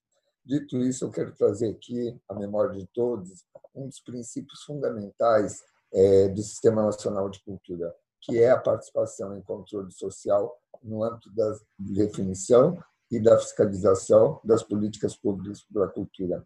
E daí eu trago é, a ideia de qual é a, a, o papel dos conselhos é, nessa nesse princípio. O conselho é um espaço de fiscalização, é um espaço de articulação e também, fundamentalmente, um espaço de pactuação das políticas públicas. Então, eu vejo como primordial a participação dos conselhos nos processos decisórios da aplicação dos recursos, mas também na fiscalização desses recursos. Daí, assim, no âmbito federal, é lógico que a medida provisória é, do crédito extraordinário é fundamental para dar continuidade ao processo iniciado. Eu também quero chamar a atenção que seria muito importante aproveitar o momento, nós já articulamos com a bancada do Senado é, de Santa Catarina para que reveja e retome um projeto de lei, que é o projeto de lei 302 de 2017, que trata justamente é, da isenção de imposto de renda para pessoa física no âmbito dos prêmios é, para as artes e para a cultura. Isso vai ser, é, se nós conseguirmos a aprovação desse projeto de lei, vai ser fundamental é, no âmbito da, é, do que está posto no artigo 3 do, no, artigo, no parágrafo 3 do artigo 2 que trata dos editais. É, também acho fundamental que esse processo iniciado ele tenha, é, por parte, a sensibilidade por parte dos gestores de que quanto maior a participação dos conselhos, quer seja estadual ou municipal, mais transparente, mais seguro o gestor vai ter é, para estar tá atuando, para estar tá propondo e para estar tá aplicando os recursos. É, por provocação do ex-conselho estadual de cultura, nós recebemos ainda hoje é, um ofício do mandato da deputada Calinarte, que é a presidente da Comissão de Educação, Cultura e Esporte da Assembleia Legislativa, que está constituindo é, um comitê estadual de acompanhamento, orientação e fiscalização da aplicação da lei Aldir Blanc. Esse comitê vai ser formado pela Federação Catarinense dos Municípios, pela Fundação Catarinense de Cultura, pela Assembleia Legislativa, pelo Tribunal de Contas do Estado, pelo Ministério Público de Santa Catarina e pelo Conselho Estadual de Cultura. E também recebemos um ofício por parte da Fundação Catarinense de Cultura, convidando o Conselho, todo o pleno do Conselho Estadual de Cultura para amanhã estar tá participando também de uma reunião é, cuja pauta vai ser a implementação e o peso para a aplicação é, da lei sancionada antes. É, finalizando, então, eu quero reiterar que, de fato, a lei Aldir Blanc, ela, como bem disse a conselheira Valquíria, ela abre uma oportunidade e que nós devemos aproveitar essa oportunidade e avançarmos muito naquilo que a gente entende como consolidação de política pública e do Sistema Nacional e Sistemas Estaduais e Municipais de Cultura. Muito obrigado pela oportunidade aí, Márcio. Parabéns pela articulação. O Conecta está em processo também é, de revisão, como bem disse a Valquíria, esperamos que até o final do mês a gente termine é, esse processo, tenhamos aí uma diretoria definitiva para poder, de forma legítima, é, deliberar e dar os encaminhamentos necessários. Obrigado, boa noite. Muito bom, Marcelo. É isso aí. É, a, a, Marcelo apresenta aí as articulações que os conselhos têm feito também com as comissões é, legislativas, e não só uma articulação com comissão, mas também articular a criação de comissões legislativas aí para regular esse processo da implementação, né? E também os, os próprios, as próprias redes de, de, de, de conselhos municipais, né? Que, que lá está acontecendo em Santa Catarina. É, é, Valquíria também compartilhou em outro momento redes de conselhos também já, já sendo pensado e articulado no Espírito Santo. É isso. É, nesse final de semana estivemos, eu estive presente com, o Marcelo em Santa Catarina no encontro com os pontos de cultura. Então são os conselhos aí se mobilizando, se articulando também, né? Então vamos ouvir também aqui agora Elaine Dutra. Elaine Dutra é, tem aí tem algumas experiências também já acontecendo no Maranhão, já se articulando aí, vendo como, como vai acessar as redes, né? Elaine é presidenta do Conselho Estadual de Cultura do Maranhão. Bem-vinda, Elaine. Boa noite. Eu saúdo a todos e todas, fazendo uma referência a um bem imaterial do Maranhão. Hoje é o Dia Nacional do Bumba Meu Boi, que também é patrimônio cultural e material da humanidade. Bem, os colegas Valquíria e Marcelo já contemplaram nas suas falas é, a importância da mobilização que ocorreu com a legislação e também sobre o papel dos conselhos. É, eu vou falar um pouco do que a gente está fazendo aqui pós-sanção Lei Aldir Blanc. É, em conversa com o gestor do Sistema Estadual de Indicadores Culturais do Maranhão, nós percebemos que há necessidade de dar uma celeridade nesse processo em relação aos sistemas municipais de cultura. Então, o que ficou acertado? O Conselho deu recomendações de que o sistema envie modelos tá, é, de sistemas, de lei de sistemas municipais de cultura, modelos de lei de conselho municipal, do plano municipal, de lei de incentivo à cultura, de lei de fundo municipal de cultura e de sistema de indicadores de informações culturais para que a gente dê uma dinamizada nesse processo, para que os municípios consigam implementar com, de forma mais imediata isso é, nas, nas municipalidades. É, também a gente divulgou, através de um ofício, está circulando em todo o estado, esse e-mail do CEIC, para que essa informação chegue mais rápido em todos os municípios, já que a gente não tem os 217 municípios ainda é, não receber esse formulário por falta de contato. A gente está tendo um pouquinho de dificuldade em relação a isso. Também, para disponibilizar mais ainda, para facilitar que essa informação chegue, daqui a no máximo cinco dias úteis, a SECMA vai criar um link na sua página, tá? É, e esse link lá na página culturama.gov.br, ele vai ter esse formulário, vai ter todo o suporte do Conselho e da SECMA para que esses municípios consigam implementar essas leis que são tão importantes. E também levando em consideração que a Lei Aldir Blanc, ela vai ser algo para a posteridade. Então, toda essa organização, ela não vai servir só para o período emergencial. A gente vai estar aí com vários municípios com seus sistemas municipais de cultura implementados e que ações futuras vão poder ser feitas com mais imediaticidade. É, também a gente vai disponibilizar é, formulários de identificação dos espaços culturais é, para os grupos culturais, sejam eles é, tenham personalidade jurídica ou sejam coletivos culturais, já que há essa dúvida que algumas pessoas acham que por não ter o CNPJ não poderão ter acesso aos recursos da lei, e também o formulário para os fazedores de cultura e produtores culturais do nosso estado. Também eu quero deixar é, uma experiência muito é, importante que nós tivemos com o início da pandemia, foi lançado um programa estadual chamado Conexão Cultural. Nós tivemos a inscrição de diversos segmentos culturais, foi aplicado mais de meio milhão nesse edital e ele foi executado através da rede social YouTube. E aí a gente teve diversos tipos de apresentação, como show, como oficina, é, grupos culturais, e sempre respeitando o isolamento social. E aí a gente deixa essa dica aí desse edital, que aqui no Maranhão deu muito certo. E eu aproveito também para parabenizar a todos que contribuíram para a sanção da lei.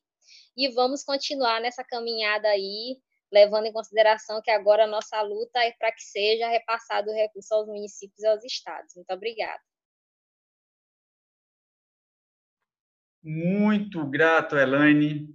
Toda, toda vez que a Elaine fala, eu, eu vejo o, o, o Conselho Estadual fora do, de, saindo de São Luís, entrando na capital, capilaridade é, pelo Maranhão. Muito boa a, a, a, visão que você tem e vejo sempre assim, né? Sempre, sempre, é, sempre atuando já em rede aí, se articulando com os municípios, articulando com os grupos, né? É, Alexandre Santini, você você tem alguma contribuição aí a, a, a colocar, por favor?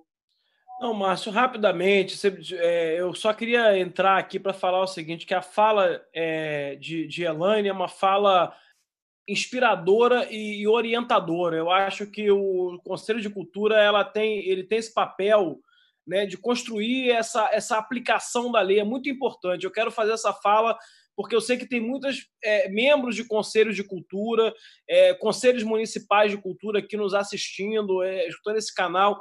E eu quero falar como que a fala do, do, do conselho é importante, como que é, é, aonde tem conselho é importante, inclusive aonde não para para as cidades aonde não tem. Então, por exemplo, tem muito conselho municipal de cultura que acaba inspirando a sua região, inspirando o município vizinho, o, o outro, para que possa a, avançar nesses mecanismos de implementação. Né? Então, eu acho que foi uma fala muito orientadora é, e acho muito importante que a gente, nessa ordem que vai se seguir aqui, a gente possa afirmar muito aí sobre esse papel programático né, que os conselhos de cultura podem ter no sentido de cobrar, porque essa memória do que são editais, do que são prêmios, do que são as chamadas as formas de organização, acho que os conselhos são muito informados, são muito bem informados sobre os mecanismos do Sistema Nacional de Cultura, sobre os mecanismos da Política Nacional de Cultura Viva, e é isso que eu acho que precisa ser passado é, nas falas que vão seguir aí adiante. Obrigado, obrigado a todos e todas vocês. Então, é isso. Só, só fazer mais um registro aqui que Alexandre Santini tinha feito, né? A, hoje nós estamos batendo recorde aí no público dos diálogos nacionais, que é organizado aqui pela Escola de Políticas Culturais. Mais de 700 pessoas nos assistindo agora, hein? É realmente um grande, um grande momento, um grande momento dos diálogos nacionais. Mas é isso, vamos seguindo aqui. Eu queria convidar, é, vou, vou convidar aqui Josimar, Josimar Gonçalves, para saudar aqui, deixar sua contribuição. Josimar, você está aí? Oi, Márcio, estou sim, está me ouvindo? Estou ouvindo. Bom, pessoal, vou fazer uma saudação bem breve, como a minha colega Valquíria falou. É, não estou muito bem, eu quero dizer que é, um passo foi dado, nós subimos um degrau valiosíssimo, porém outros degraus vão surgir e nós vamos subi-los também. Né? Nós vamos conseguir chegar onde nós queremos chegar, que é garantir é, o mínimo possível de uma vida digna, pelo menos nesse momento, para os fazedores e fazedoras de cultura a sanção da lei ela dá ela é esse passo né esse degrau que diz que nós estamos no caminho certo se até eles os, os fascistas concordam com a gente nesse sentido. Então significa que nós estamos sim corretos no caminho certo. E é valiosíssimo esse momento aqui. Os conselhos estão de parabéns o Conecta está de parabéns. Estou dizer firme na luta estamos juntos me perdoem aí por não poder contribuir mais, mas a cabeça está aqui estourando e o estômago não está muito bem. Mas valeu aí mais uma vez, muito obrigado e firme na luta. Melhoras aí, Josemar, fique bem, viu? Josemar, ele é presidente do Conselho Estadual de Política Cultural de Pernambuco, gente, que eu não, não apresentei antes, mas ele, ele É, que fique bem, viu? Se cuide aí. Queria então, só, Márcio, se... desculpa, a última vez que eu vou te interromper, queria mandar um grande abraço para o meu amigo Josimar, meu camarada, grande figura, presidente do Conselho de Cultura de Pernambuco, e dizer que Pernambuco é um estado que tem um papel fundamental, é, vai ser uma referência, quero dizer que vai ser uma referência na construção, na implementação da lei é, de emergência cultural no Brasil. Oh, lançou o desafio, viu? Lançou o desafio, só que você lançou o desafio diante de vários presidentes e presidentas aqui, então aí, aí vamos ver. É, e vamos, vamos subir, vamos capilarizar mais esse Brasil, né? Vamos subir, vamos para o norte, extremo norte, né, Sabá? É, você diz extremo norte, e é Roraima, não é Roraima, como a gente fala aí, não, viu? Roraima, presidente do Conselho Estadual de Cultura de Roraima, por favor, seja bem-vindo, Sebastião Moura, que a gente chama ele de Sabá. É isso, Sabá. A palavra é sua. Opa, boa noite. É um prazer imenso estar aqui nessa conversa com vocês. Realmente, Roraima, não é Roraima. E nós ficamos na fronteira com a Venezuela e com a Guiana. Guiana. É, eu explico porque as pessoas gostam de confundir Rondônia né, com Roraima. Roraima é RR, e por aí vai. Mas, sim, é, como a, a, a, eu vou seguir a linha da, da deputada Jandira, quando ela fala em celebração, e eu acho que sim, que nós estamos sim em um momento de celebrar e temos que celebrar mesmo, é, até pelo momento que nós vínhamos passando. Nós perdemos o, o ministério, é, o CNPC foi desarticulado, depois houve uma eleição, eu faço parte do CNPC, que por mais que a gente tente um contato, é, a gente não tem um retorno, e quando vem a aprovação dessa lei, é, que houve essa, essa, movimentação toda, ela muito nos envaideceu e muito nos, nos uniu e muito nos fortificou. Se vocês observarem, faz muito tempo que não se viu uma mobilização a termo de Brasil como aconteceu agora. Uma, mobilização muito grande. A sociedade civil saiu e a campo mesmo, pressionou os parlamentares e nós conseguimos a aprovação dessa lei. Só que, no meu pensamento, hoje, como boa amazônida, nós estamos remando ainda no meio do rio. Nós temos a outra metade ainda para alcançar. E, e vai ter muito trabalho para fazer, como os outros já falaram, e falaram muito bem. Nós temos muita coisa ainda para fazer. E essa responsabilidade vai cair no Conselho, especialmente no Conselho. E o Conselho de Roraima, é, por uma feliz coincidência, nós já tínhamos feito algumas situações, como a questão do cadastramento, aqui a gente chama de cadastro geral, que a gente já já estava fazendo já há algum tempo, e essas visitas aos municípios, que nós chamamos de, de plenário itinerante, nós já vínhamos fazendo também, especialmente nos municípios que não tinham conselho.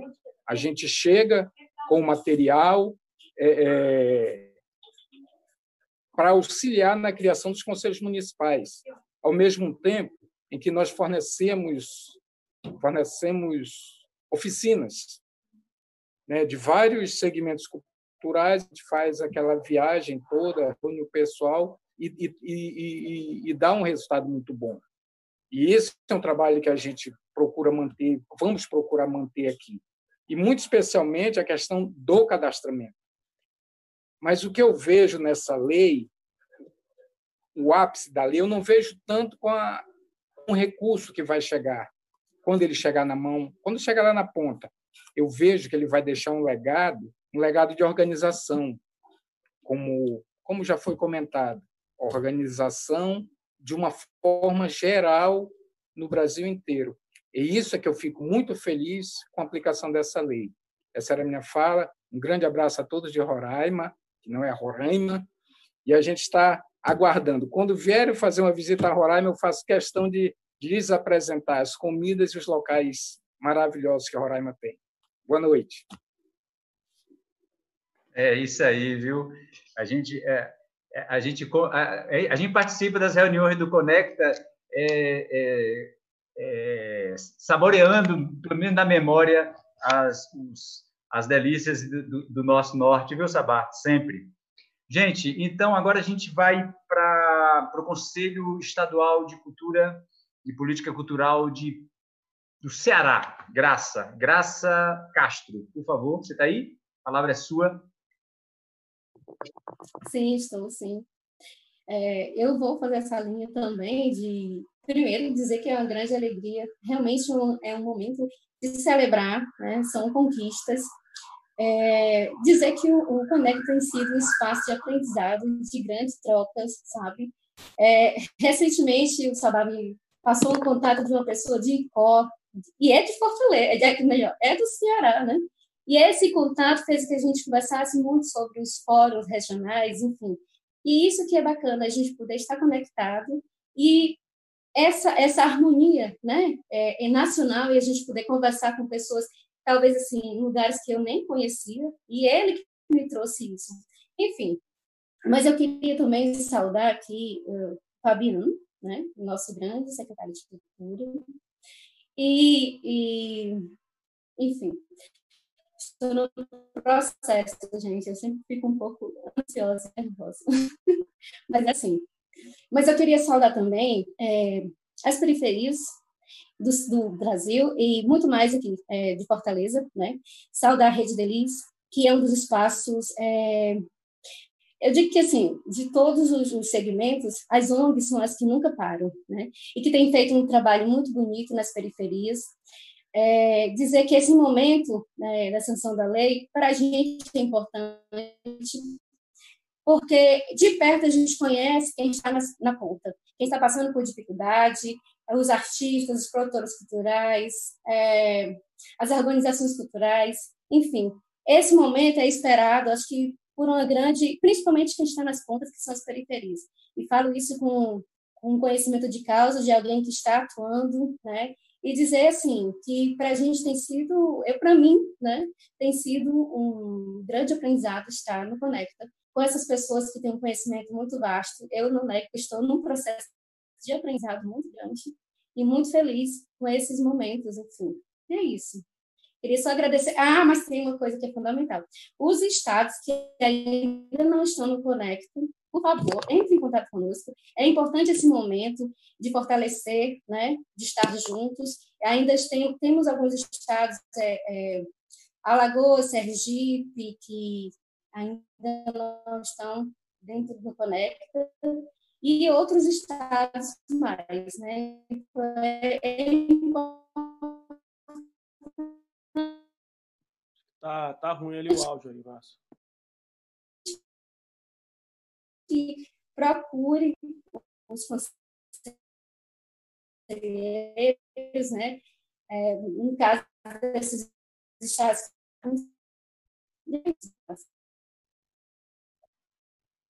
Graça, seu áudio é, é, está com problema. Graça.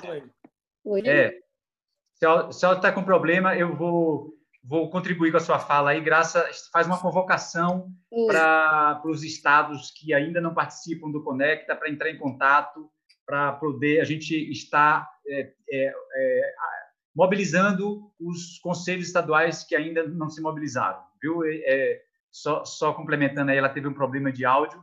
Hoje, hoje no Conecta já, já tem mobilizado 17 é, estados então, ainda tem, uma, tem uma, um grande caminho aí até chegar nos outros, nos outros tá?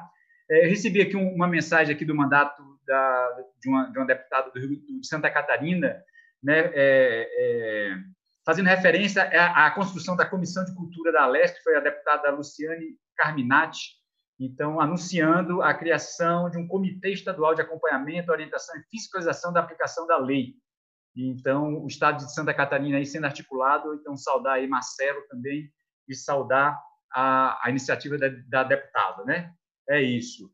É, gostaria agora de convidar para fala aqui a penúltima, penúltima representação aqui do Conecta, é Acre, né? É norte ainda. Vamos lá, Lenine Alencar. Você está aí, Lenine? A palavra Oi, é sua. Olá, como é que tá? Estão me ouvindo bem? Tudo bem. Ah, rapaz, tem uma obra aqui do lado da minha casa e de vez em quando o negócio funciona ali. Esse pessoal hoje vai até tarde. Bem, gente, eu quero, antes de mais nada, é, é, me congratular, né? E eu me congratulo aí é, através do Santini e do Márcio, né? É, por, por todo esse trabalho feito, por todas essas pessoas que deram sua contribuição.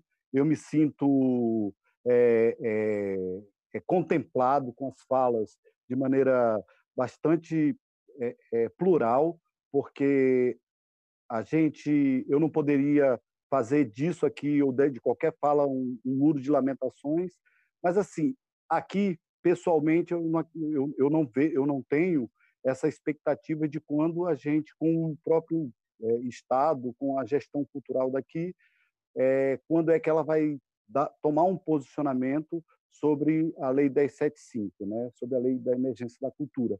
Mas a gente está tentando se articular, porque desde quando a gente retomou, e isso foi uma grande preocupação no final da gestão passada, o Conselho teve a preocupação de manutenção de funcionamento do Conselho para que o Conselho não parasse suas atividades. E ele até hoje não parou. Ele deu, fez esse, esse, é, esse vácuozinho entre a questão da, é, da pandemia né, e tudo mais, e também agora com essa retomada de todos esses debates e tal. Então, eu aproveito todo esse momento também para é, é, é, externar toda a solidariedade e congratulação a, a, alguns setores que foram importantes, né? tanto localmente como nacionalmente, como, por exemplo, a Rede Brasileira de Teatro de Rua, que, diante dessa situação toda, é, é, conseguiu fazer uma articulação nacional e a gente pôde se é, é a gente pôde interagir nesse sentido de fazer as articulações locais com os nossos parlamentares e tudo mais para que a, a lei tivesse é, esse sucesso, e isso aconteceu por vários estados, e eu sei também que outros setores culturais também se mobilizaram nesse, nesse sentido.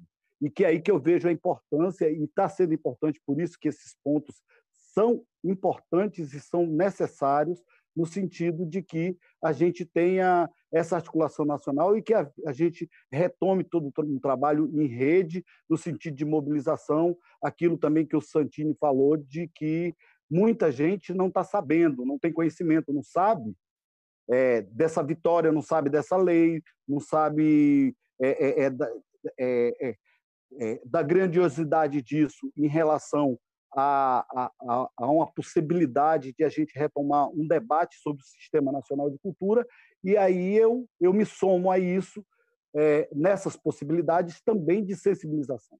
Né? Eu vi aqui no chat no YouTube é, muitas colocações e reclamações de secretário, de pessoas, de artistas, fazedores de cultura, em relação a secretário de cultura. Então não se sintam só, não se sintam só, porque talvez no Acre a gente também está com essa mesma amálgama retomada de, de, é, de a gente não sabe o que vai ser.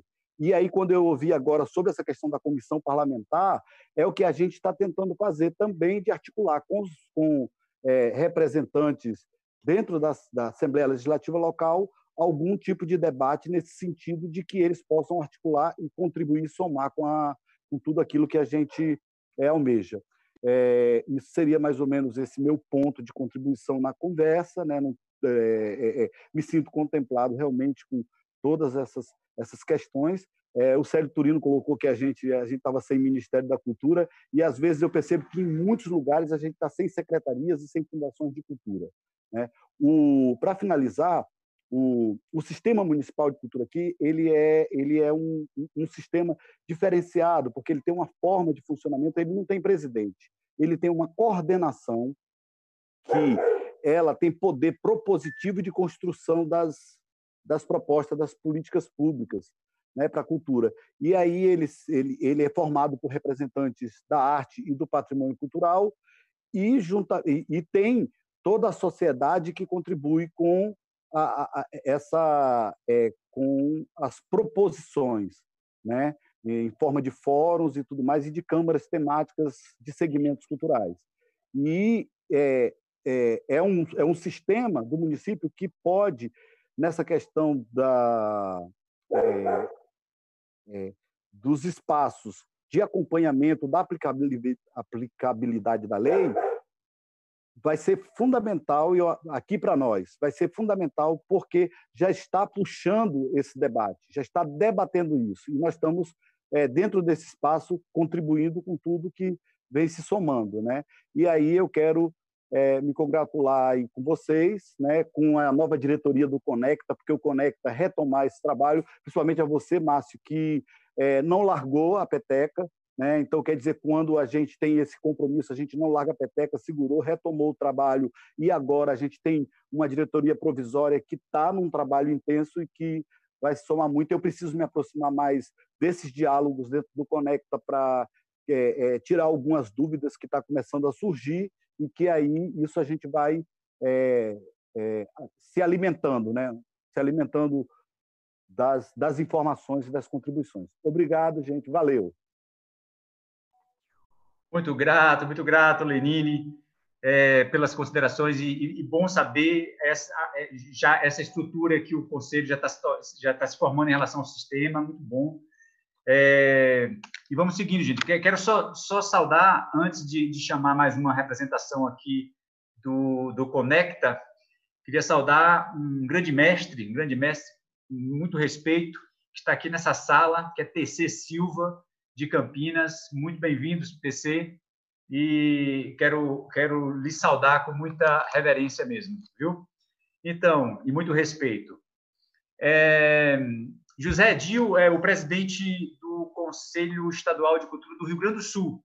E quem vai estar representando aqui o conselho é Moreno Brasil, e ele vai falar é, pelas ações do, da, desse momento da lei lá no conselho. É, Moreno, você está aí? Estou aqui. Uma boa noite, uma satisfação enorme. Márcio, obrigado. Representando o Rio Grande do Sul aqui, onde está frio, onde está rolando até um ciclone, como disse o Pedro mais cedo, né? E a gente, além de saudar todas as salas anteriores, saudar em nome da Valquíria todos os conselhos estaduais que estão aqui reunidos, em nome do presidente José Édio, né? Agradecer esse espaço e também saudar todas e todos. E aqui no Rio Grande do Sul, a gente tem algumas peculiaridades, como além de ter 497 municípios, né? A gente tem aqui a felicidade de ter um, um sistema estadual de cultura, que está articulado, que foi retomado. Então, a primeira coisa que o Conselho Estadual de Cultura fez após a lei ser aprovada foi chamar todos os colegiados setoriais e fazer um grande encontro, um debate dos, do, da instância de articulação e pactuação e deliberação do nosso sistema estadual de cultura, né? sendo esses colegiados e também o conselho. Depois disso, a gente avançou e buscou diálogo justamente com a Assembleia Legislativa, né? tem buscado diálogo de, constante com a nossa gestor aqui do Sistema Estadual de Cultura, que é a SEDAC, e a gente tem buscado também, principalmente, é mapear os conselhos municipais que existem, os que só têm legislação e não estão existentes, e fazer um diálogo constante, né, no sentido de ser muito informativo. A gente entende que hoje o Conselho Estadual de Cultura, nos seus 52 anos aqui no Rio Grande do Sul, que é um conselho constitucional, tem realmente algumas uh, diferenças com relação aos outros estados, ele tem essa obrigação de ser esse caráter também informativo, uh, instrumentalizador dos gestores municipais, dos conselhos municipais.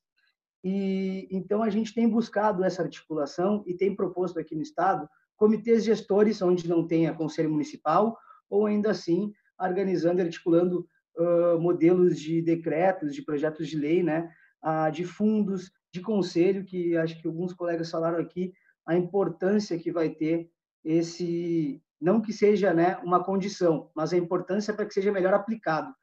E quando a gente fala melhor aplicado, a gente quer fazer o trabalho não só de acompanhamento, a gente quer fazer um trabalho de pensar diretriz, de deliberar sobre critério, sobre prioridade.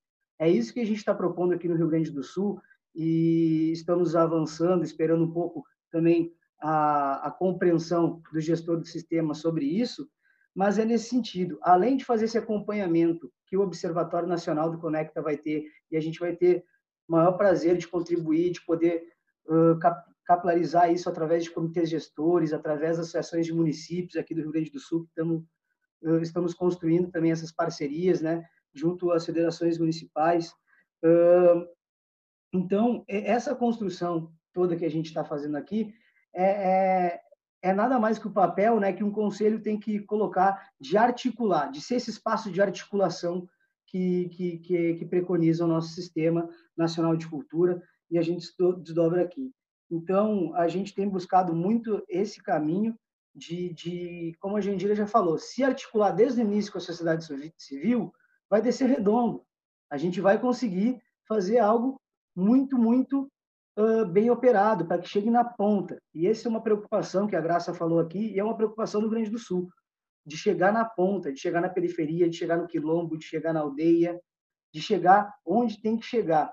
Então, a gente também entende que hoje o Sistema Estadual de Cultura do Rio Grande do Sul ele precisa, uh, nesse momento de emergência, também agregar dentro desse comitê outras representações que nunca puderam se organizar nos, nos colegiados, porque tem que ter CNPJ, tem que ter tantos anos de estatuto, etc., que é uma fragilidade aqui do nosso sistema. Então, a gente tem feito essa proposta justamente para fazer chegar na ponta, que é a maior preocupação do Rio Grande do Sul, aqui nesse momento, e também muito a questão de instrumentalizar municípios, para que faça uma comissão para, uh, no seu legislativo, para que avance na construção de uma legislação própria, ou que também, dentro do Estado, a gente consiga uh, colocar isso como um padrão para os estados e municípios aplicarem a lei.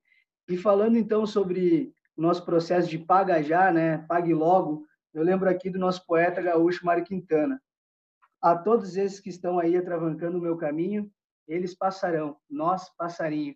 Então, vamos que vamos, pague logo, e é isso aí. A gente tem trabalhado, vamos seguir trabalhando. Obrigado, Márcio.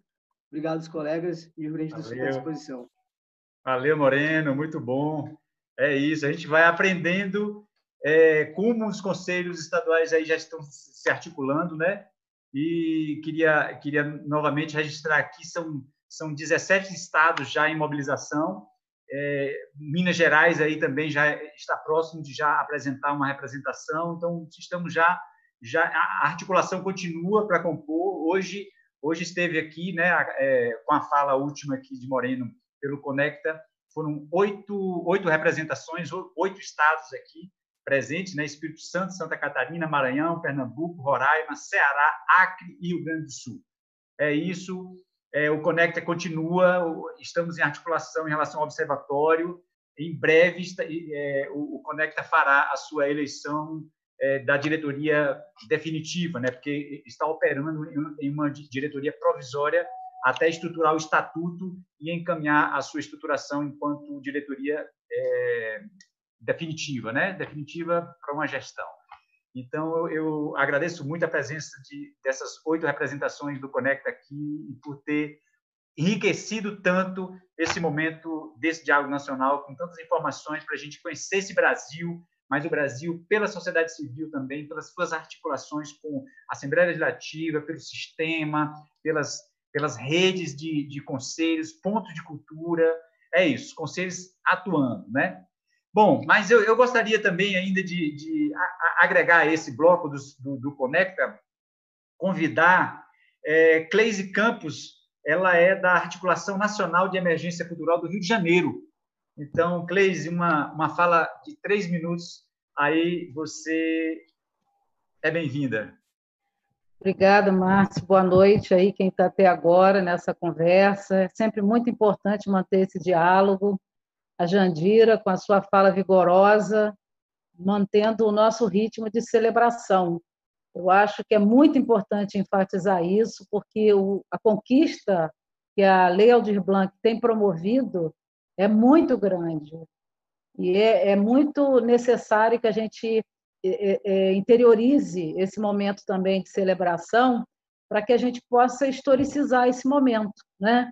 Sem deixar de esquecer nunca o que, a gente está vivendo no Brasil, em muitas cidades, em muitos estados, e o quanto essa lei ela traz para a gente de urgente, mas de legado.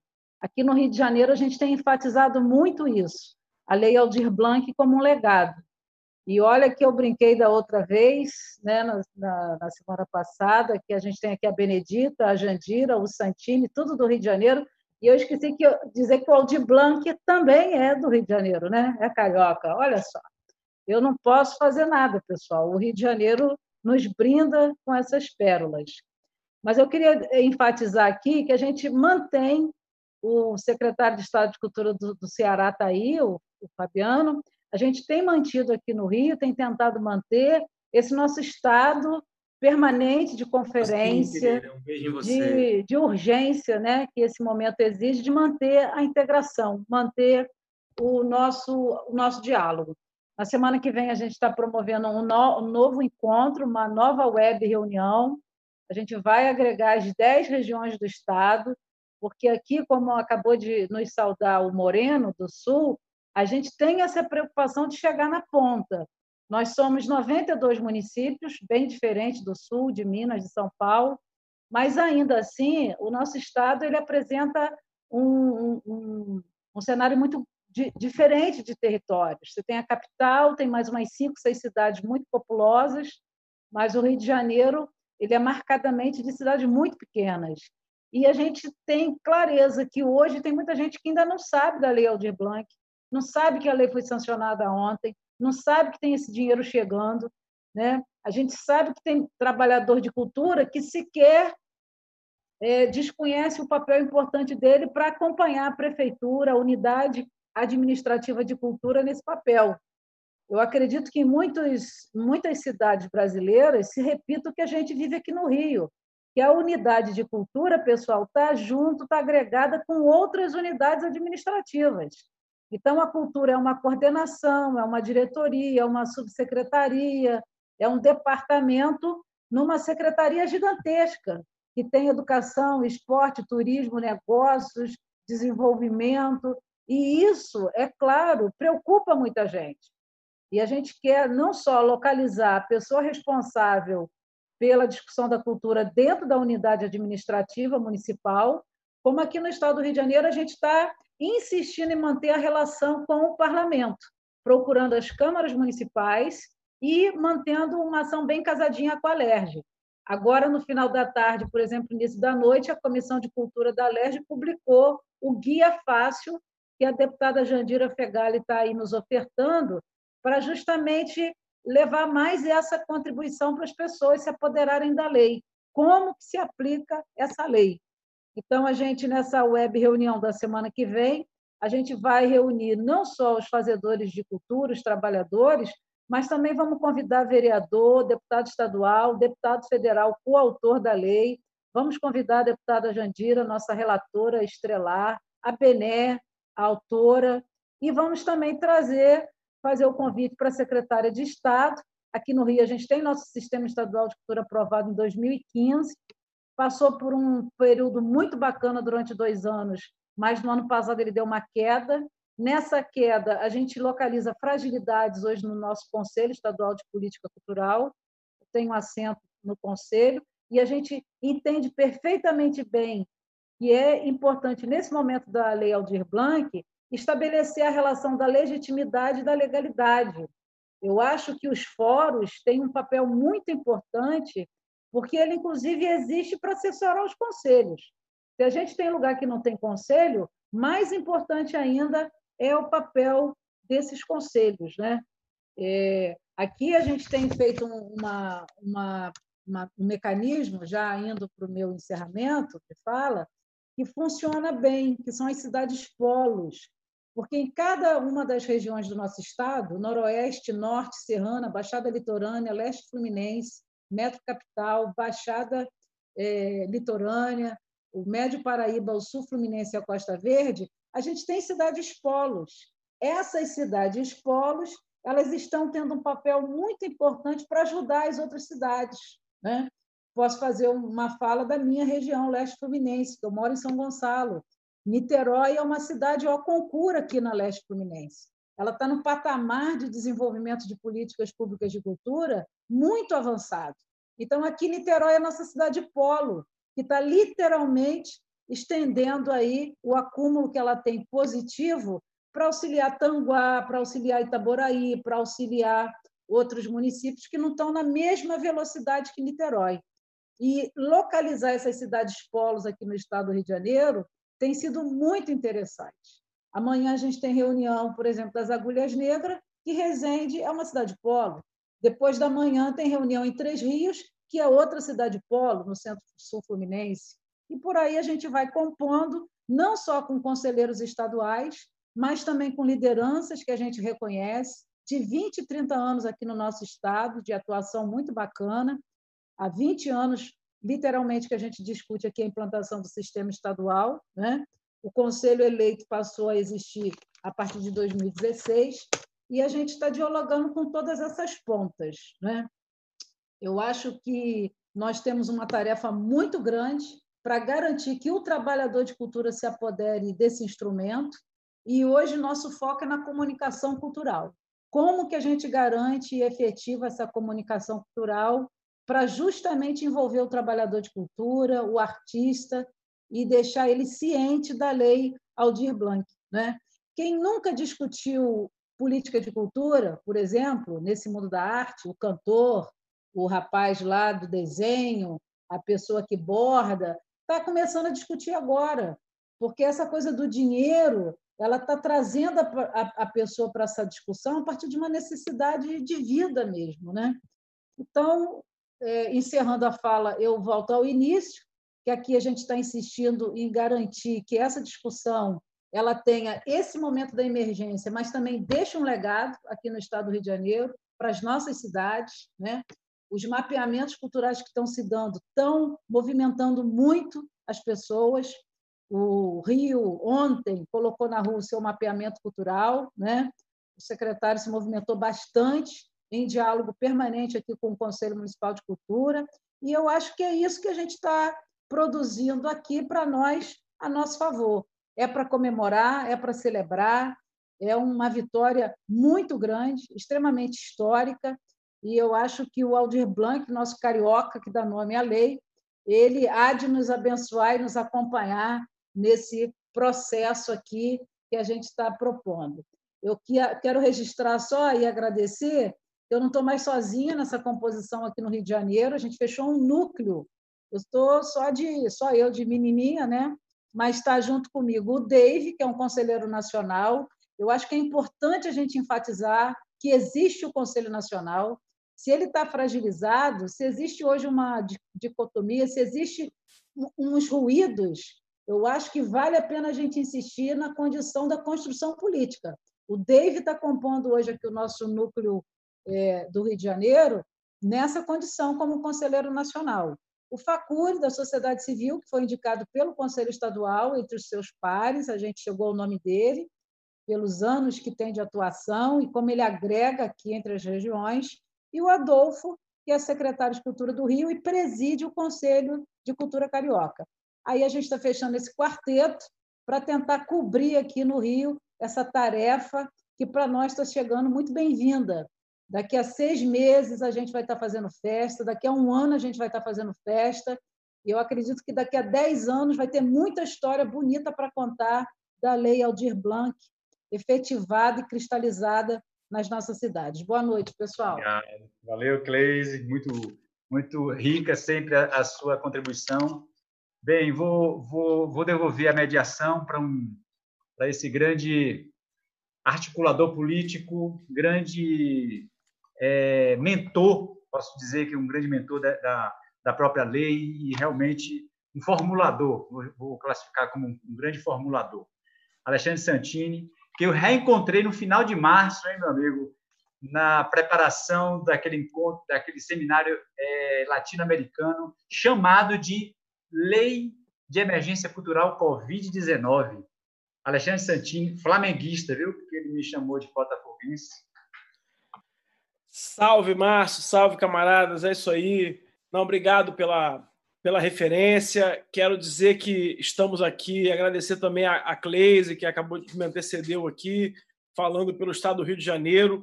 Dizer que aqui em Niterói, alô, pessoal de Niterói que está assistindo aqui, amanhã vai ser votada na Câmara Municipal de Niterói a Lei de Emergência Cultural Érica Ferreira, foi uma companheira do teatro aqui da cidade de Niterói, inclusive que é de São Gonçalo também, né? Porque sabe, o pessoal que é daqui da região sabe que Niterói São Gonçalo aí, Érica, que foi uma vítima aí da Covid-19, uma grande atriz, uma artista da cidade de Niterói. Nós estamos homenageando a lei de emergência cultural da cidade de Niterói com o nome dela, e a lei será votada amanhã na Câmara Municipal de Niterói. Olha que bacana também, né? Quero aproveitar esse momento aqui nacional do, da articulação de emergência cultural para dizer que é muito importante também que a lei Aldir Blanc pode ensejar, pode dar é, é, ser o motivo para muitas legislações a nível estadual, a nível municipal, que inclusive ajudem nesse momento para a regulamentação é, da, da própria lei federal. Né? Então, aqui em Niterói, a gente está seguindo nesse caminho, articulando uma ação. Quero saudar aqui o vereador Leonardo Jordano,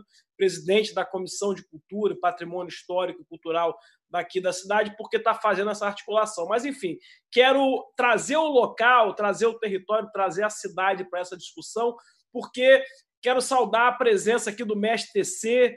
É, alô, TC, tu está na área aí? TC é, é, da Casa de Cultura Tainã de Campinas, é uma referência para todos nós aqui, é, não só do ponto de vista da, da articulação das comunidades é, quilombolas, da rede Mocambos no Brasil, mas também da tecnologia.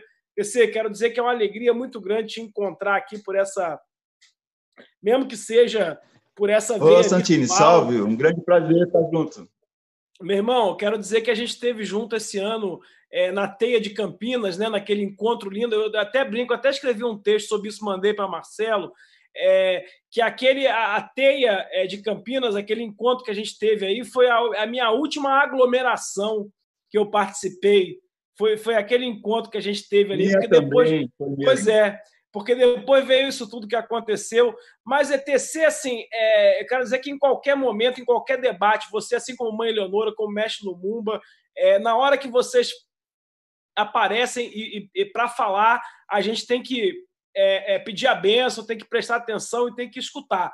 Mas é muito importante a sua fala aqui, porque você foi citado aqui hoje mais cedo é, é no programa, né, na, na, a gente estava nos diálogos nacionais, então, é, é, também a sua fala também é, é para você também poder exercer a sua resposta, o seu diálogo, a sua escutativa, né? Não só pelo que você está vendo aí no Brasil, né, da, da, lei de emergência cultural, mas como você está vendo isso chegar aí no seu território, aí em Campinas, você que é um cara que, na verdade, está na origem de tudo que é também o Cultura Viva, os pontos de cultura, né, a, a, a inspiração e a, e a história aí da Casa de Cultura Tainã. Enfim, quero dizer que é uma alegria te abraçar, mesmo que seja virtualmente, e a palavra está contigo. Ô, Santini, valeu. Eu não sei se vocês estão me ouvindo bem aí. Perfeitamente, é, perfeitamente. perfeitamente. É, e, estamos usando uma ferramenta proprietária que não estou habituado a ela, então eu tive uma certa dificuldade até para acessar aqui. Né? E, mas Quero, primeiramente, antes de mais nada, sabe assim, dizer da minha alegria de poder estar encontrando e revendo parceiros de, de, de longas caminhadas, como você, como o Márcio. Eu acho que deve ter mais gente que eu ainda não, não pude perceber que está nessa, nessa live, mas, assim, muito feliz desse momento que a gente está vivendo. Queria especialmente mandar um abraço muito fraterno para a companheira Jandir porque eu tenho uma puta de uma admiração, tanto pela sensibilidade como a, o empenho dela nessa causa, que é uma causa tão importante assim, assim para a gente pensar o futuro do, do país, né, do nosso país. Tal.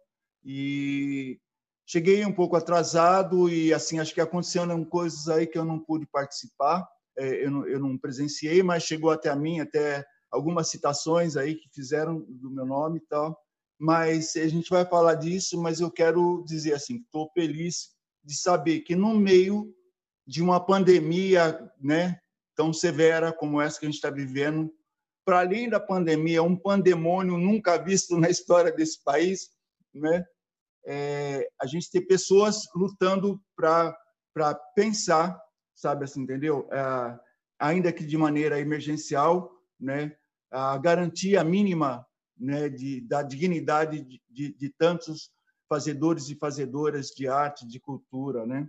entendeu? E pela criação de uma lei que tem o nome de uma pessoa que eu tenho uma puta de uma estima, né? Aldir Blanc, né? Caía a tarde feito um viaduto e um bêbado trajando luto. Me lembrou Carlito Aí eu quero, em nome de Aldir Blanc, lembrar um grande mestre, Néstor Sargento, entendeu? Que, assim, um coração apertado, eu vi solicitando ajuda, sabe? E aí eu começo a pensar, Nelson Sargento, meu querido, poxa, te amo, velho. Peço a Deus um mundo cheio de paz. Peço a Deus que alcance seus ideais. Peço a Deus que a miséria jamais. Peço a Deus para sermos todos iguais. Nelson Sargento, que figura linda, né? Como que nosso país ainda trata essas pessoas assim tão mal, né, cara? Entendeu? E em nome desses, Aldir Blanc, mestre Nelson Sargento, cara, eu quero falar da minha gratidão a todos e todas que estão nesse enfrentamento, sabe, de, de construir um, um, um Brasil melhor para nós, né, mais justo.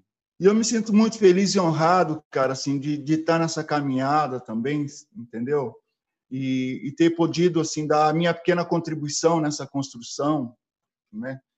E vi, vi no dia anterior à, à votação da lei é, uma fala de Jandira, né?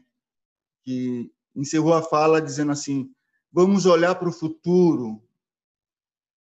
Nós temos que pensar o futuro, né? Ainda que a gente tenha que lidar com as emergências, né? A nossa luta não pode estar limitada às emergências, sabe? Então, eu queria muito que a gente pensasse para além das emergências, para além da pandemia, sabe? É, eu acho que a humanidade toda está fazendo uma grande travessia, né? A gente está como se estivesse navegando num mar bravio e cheio de brumas. Não podemos ver rumo nenhum, não é? Mas carregamos com a gente a esperança de chegar a, a algum lugar que seja seguro, que seja bom, que seja justo para todos nós. Mas esse lugar não existe, a gente vai ter que construir esse lugar. Né? E para isso, eu acredito que a gente vai precisar mergulhar para dentro de nós mesmos e se reconstruir. E a partir daí pensar na reconstrução do mundo, sabe? Vem, viver é fácil como poder a voar voar até além de onde vai a luz, no fundo escuro de nós. Então, gente, eu acho que a gente está fazendo essa viagem e a gente tem que ver a nossa bagagem. A gente vai ter que abrir mão de muita coisa, de muitos vícios, de doenças que a gente foi adquirindo ao longo do tempo, desse processo de colonização perverso que a história desse país carrega, dessa falsa democracia que esconde todas as injustiças possíveis. Nós temos que reconstruir em outro lugar. Até aqui, valeu as mentiras, as enganações. Daqui para frente, isso não tem mais valor. Então, nós temos que discutir a política de cultura a partir de, de, de um, do ambiente da política.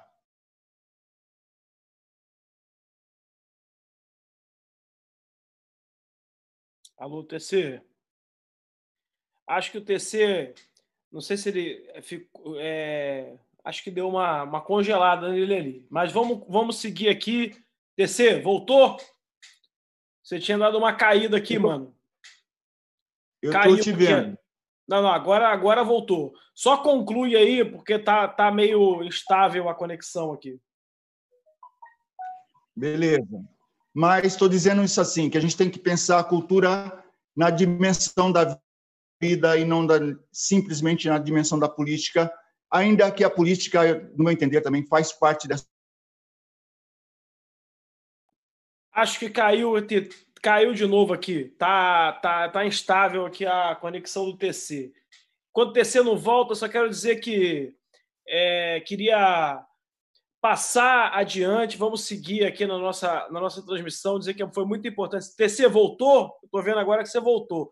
Só despede aí, mano, porque eu acho que tá, tá caindo mesmo a tua, a tua rede aí e a gente queria só ter esse fechamento antes de poder seguir adiante.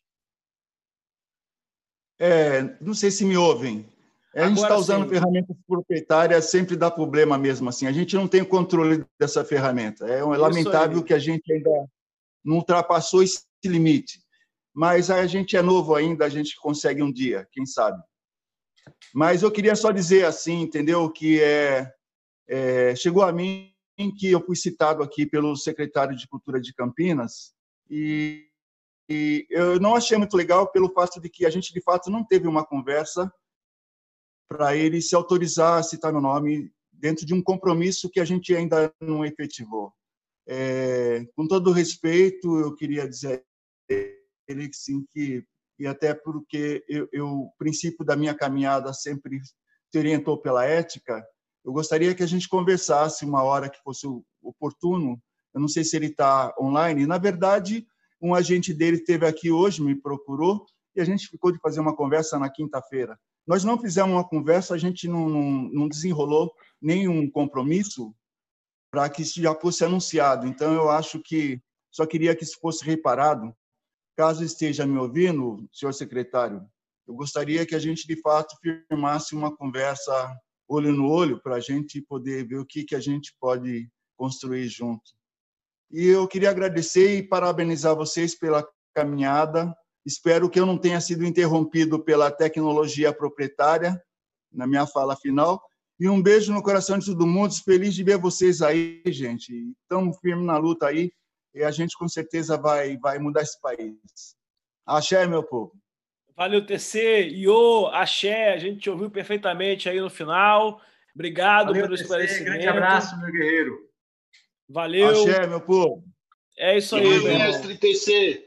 Valeu, valeu, Alex. Tá, tá, tá, tá, aqui na, na linha aqui. Vamos pegar uma linha aqui que nós vamos passar aqui. Eu queria chamar primeiro a Ana Clarissa Fernandes. A Ana Clarissa está por aí. É, que a gente queria também ter um pouco essa visão. A, a, Ana Clarissa ela representa aqui a Confederação Nacional dos Municípios, que teve um papel muito importante nesse processo aí, inclusive da construção do, do projeto do substitutivo, e terá um papel fundamental que a gente sabe que são 5.500 municípios no Brasil e a necessidade que a gente tem de fazer com que essa lei chegue é, nessa ponta e, e, implementando né, o Sistema Nacional de Cultura em sua plenitude. A gente está aqui com a. Daqui a pouco vamos ter as falas do Alex falando pelas periferias, do Américo Córdula, que é o griot do Sistema Nacional de Cultura, e, e vamos falar, mas a gente queria primeiro te ouvir, Ana Clarissa, pela tua contribuição nesse processo todo aí da lei de emergência cultural e como é que você está vendo agora às 23 e 07 eu sei que você está aí trabalhando ainda nos documentos, nas coisas que precisam ser feitas agora, mas fala para a gente aí sobre a sanção da lei Aldir Blanc e os próximos passos. Obrigada, Alexandre. Vocês estão me ouvindo bem, gente? Perfeitamente. Tá ótimo. Boa noite, queridos. Boa noite, todos e todas. Bem, é, dada a hora também, né, e todas as falas que a gente né, escutou até o momento, acho que a grande questão mesmo é reforçar esses dois pontos né, que apareceram aí, né, é, em diversas vezes, que se refere à questão dos conselhos, né, e em um âmbito mais geral, a, digamos assim, a reestruturação né, do Sistema Nacional de Cultura aí no Brasil, né? Reforçar esses dois pontos, é, no sentido que a gente também compreende né, que a lei ela não traz apenas os benefícios que a lei se propõe, mas também que, de fato, né, deixará um legado nesse aspecto. Né? Eu ouvi a Cleise falando sobre a ajuda né, é, que os municípios, polos, né, estão dando a outros municípios que não têm esse mesmo histórico, né, aí de institucionalização das políticas. Isso são relatos que a gente está ouvindo, enfim, né, que a gente está recebendo aqui enquanto confederação é, de diversos municípios do país. A gente está vendo os municípios se ajudando. É, a gente também está vendo em muitos municípios a pauta da institucionalização da cultura, em específico, né, a pauta da institucionalização dos sistemas municipais de cultura se dando de uma forma muito importante, né? Eu estava há pouco aqui abrindo meu WhatsApp, né, vendo as mensagens, a gente recebeu por eu recebi há pouco uma mensagem de um secretário de cultura é, de um município de Minas, de Viçosa, o Thomas, falando é, que hoje, né, ele teve a satisfação não só de receber a notícia, né, aí da publicação da lei, a Dir Blanc, mas também que hoje eles conseguiram aprovar o plano municipal de cultura deles na Câmara de Vereadores, né? Então a gente está entendendo que toda essa efervescência, né, toda essa potência em torno aí dessa mobilização, né, em prol da lei, está é, tá contribuindo também para novamente, né, digamos assim, jogar luz, né, nessa temática da institucionalização das políticas que muito, enfim, nos satisfaz, né? Então, nesse aspecto, amanhã é, a gente vai estar tá publicando, né, pelo site da CNM, não só uma nota técnica aí para poder orientar os gestores em relação à legislação, né, aí a Lei Aldir Blanc, assim como ela se encontra hoje, né, aí sancionada, ainda sem a sua regulamentação, mas a gente também vai estar tá publicando uma cartilha que se refere aí é, a orientações em torno da estruturação dos sistemas municipais de cultura, né, em, tendo também destaque aí o elemento constitutivo Conselhos Municipais de Cultura, baseado no conteúdo que se encontra, né, hoje aí é, construindo o acordo de cooperação federativa, né, que os municípios assinam quando fazem adesão ao Sistema Nacional de Cultura, né. Então, nesse aspecto, também a gente vai estar tá, é, contribuindo aí com esse material técnico nesse momento que a gente acha tão importante também evidenciar essa, essa questão. Bem, e no mais, né, dizer que né, é, a gente também está entendendo que a gente ainda tem passos né, a cumprir, né, que não se trata, né, que a sanção né, ontem nos, nos deixou, enfim, imensamente feliz, é uma conquista que a gente tem que celebrar, né, aí, enfim, o setor cultural, né, tem que celebrar muito, porque de fato é algo que é histórico, a gente está falando de um volume de recursos, uma capilaridade, algo que nunca antes foi visto na história das políticas culturais no país. Mas, enquanto entidade municipalista, né, de representação e de entidade municipalista, é dizer também que é uma conquista muito importante para o movimento municipalista, né? É algo que hoje também foi muito celebrado, né, aí pelos gestores, né? Acho que é importante também pontuar é, nesse aspecto e que outros passos estão aí, né? É, ainda e tem muito trabalho pela frente, né? Até o recurso de fato chegar aos municípios, né? E isso tudo poder, a partir então dessa transferência, né, ser operacionalizado, que na verdade é um grande anseio no final das contas, né? O dinheiro chegando na ponta. Bem, é isso, gente. De uma maneira geral, é... deixar aí, então a minha saudação a todos e todas, né, que contribuíram. Enfim, né, isso aqui é uma, um processo de fato coletivo, né? Muita gente colocou muita energia nisso, né? E nesse aspecto cumprimentá-los todos, né? Os demais entidades municipalistas que estão aí conosco, né? O Fórum de Secretários Estaduais de Cultura, é, e também, enfim, né, os demais agentes culturais, né, pessoas aí que tiveram envolvidas, deixar também nosso agradecimento, né, pela oportunidade aí da contribuição nesse processo todo. E é isso, meus queridos.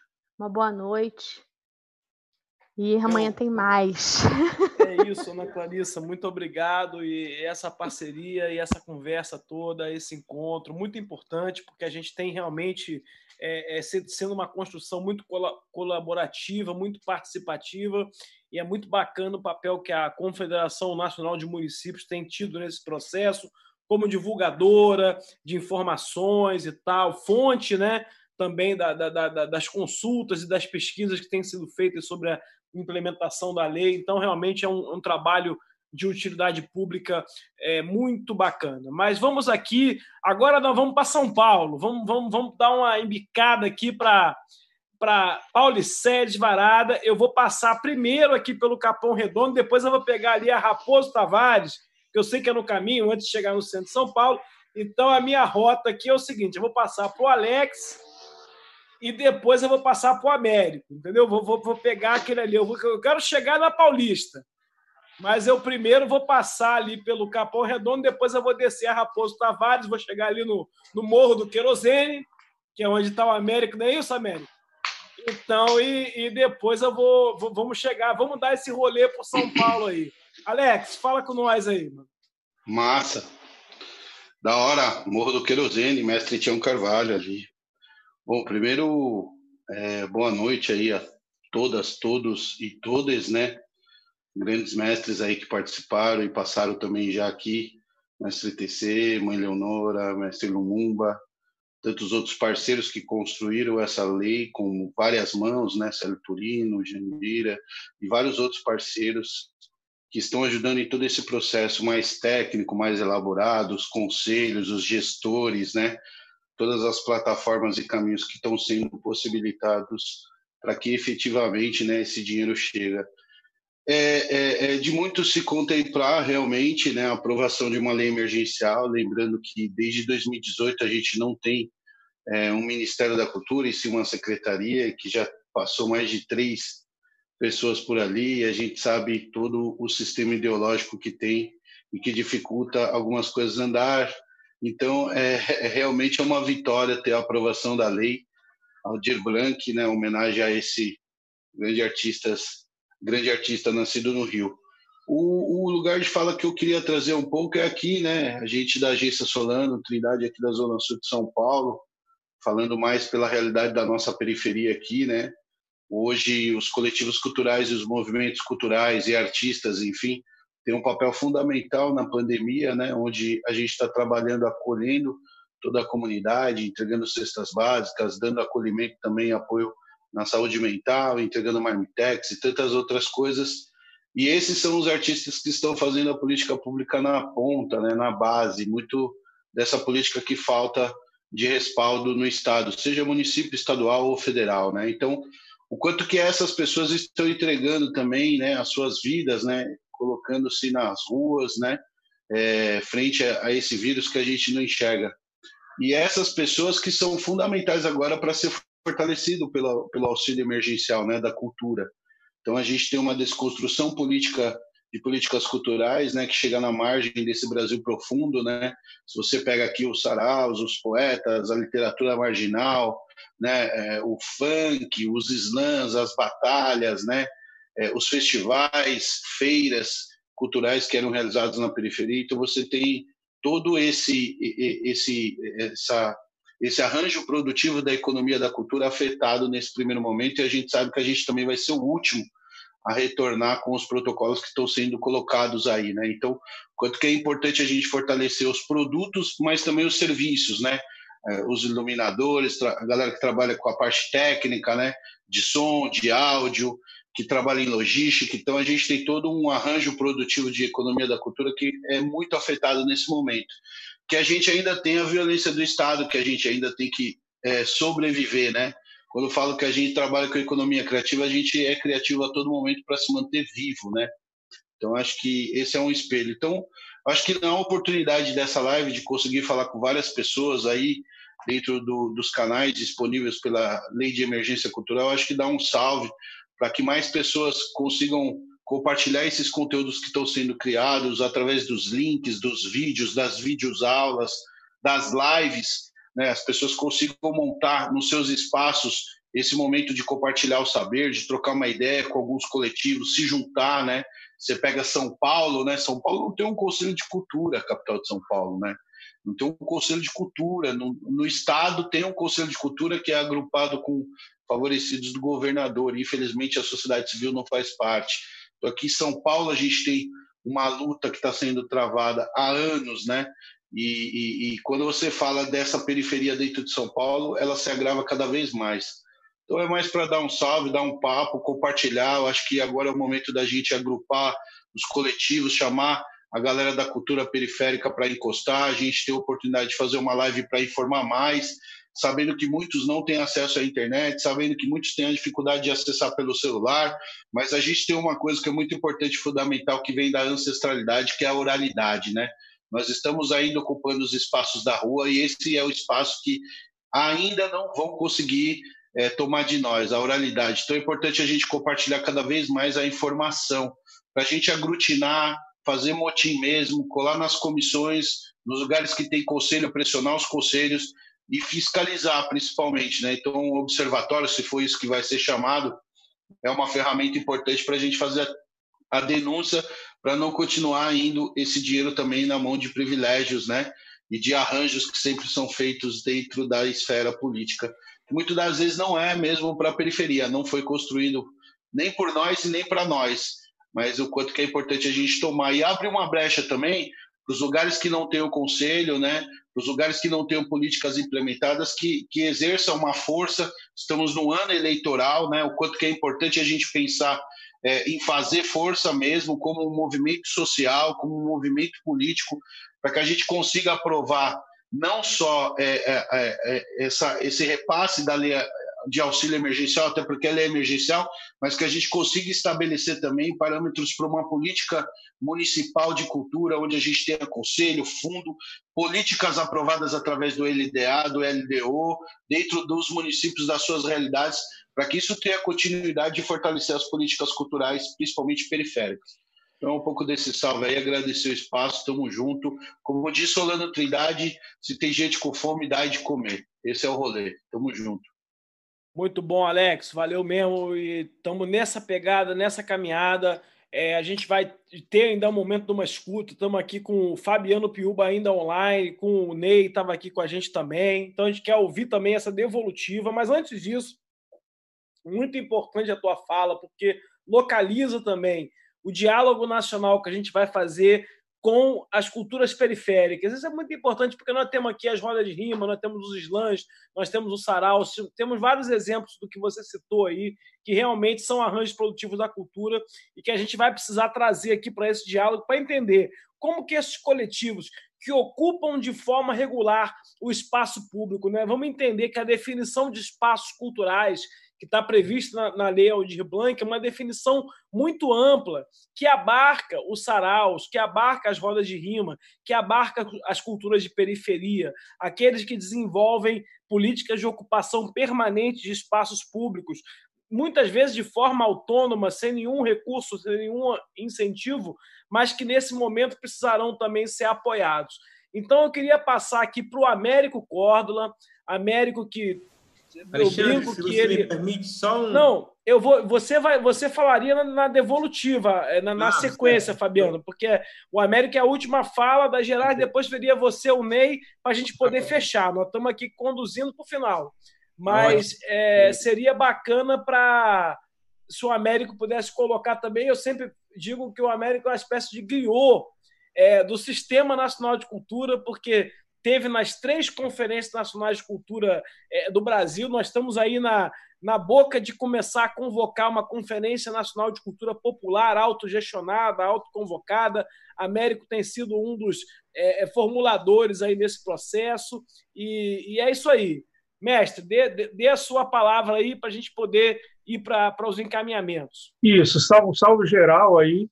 Sai Lumumba, entra PC, que é muito bom, né?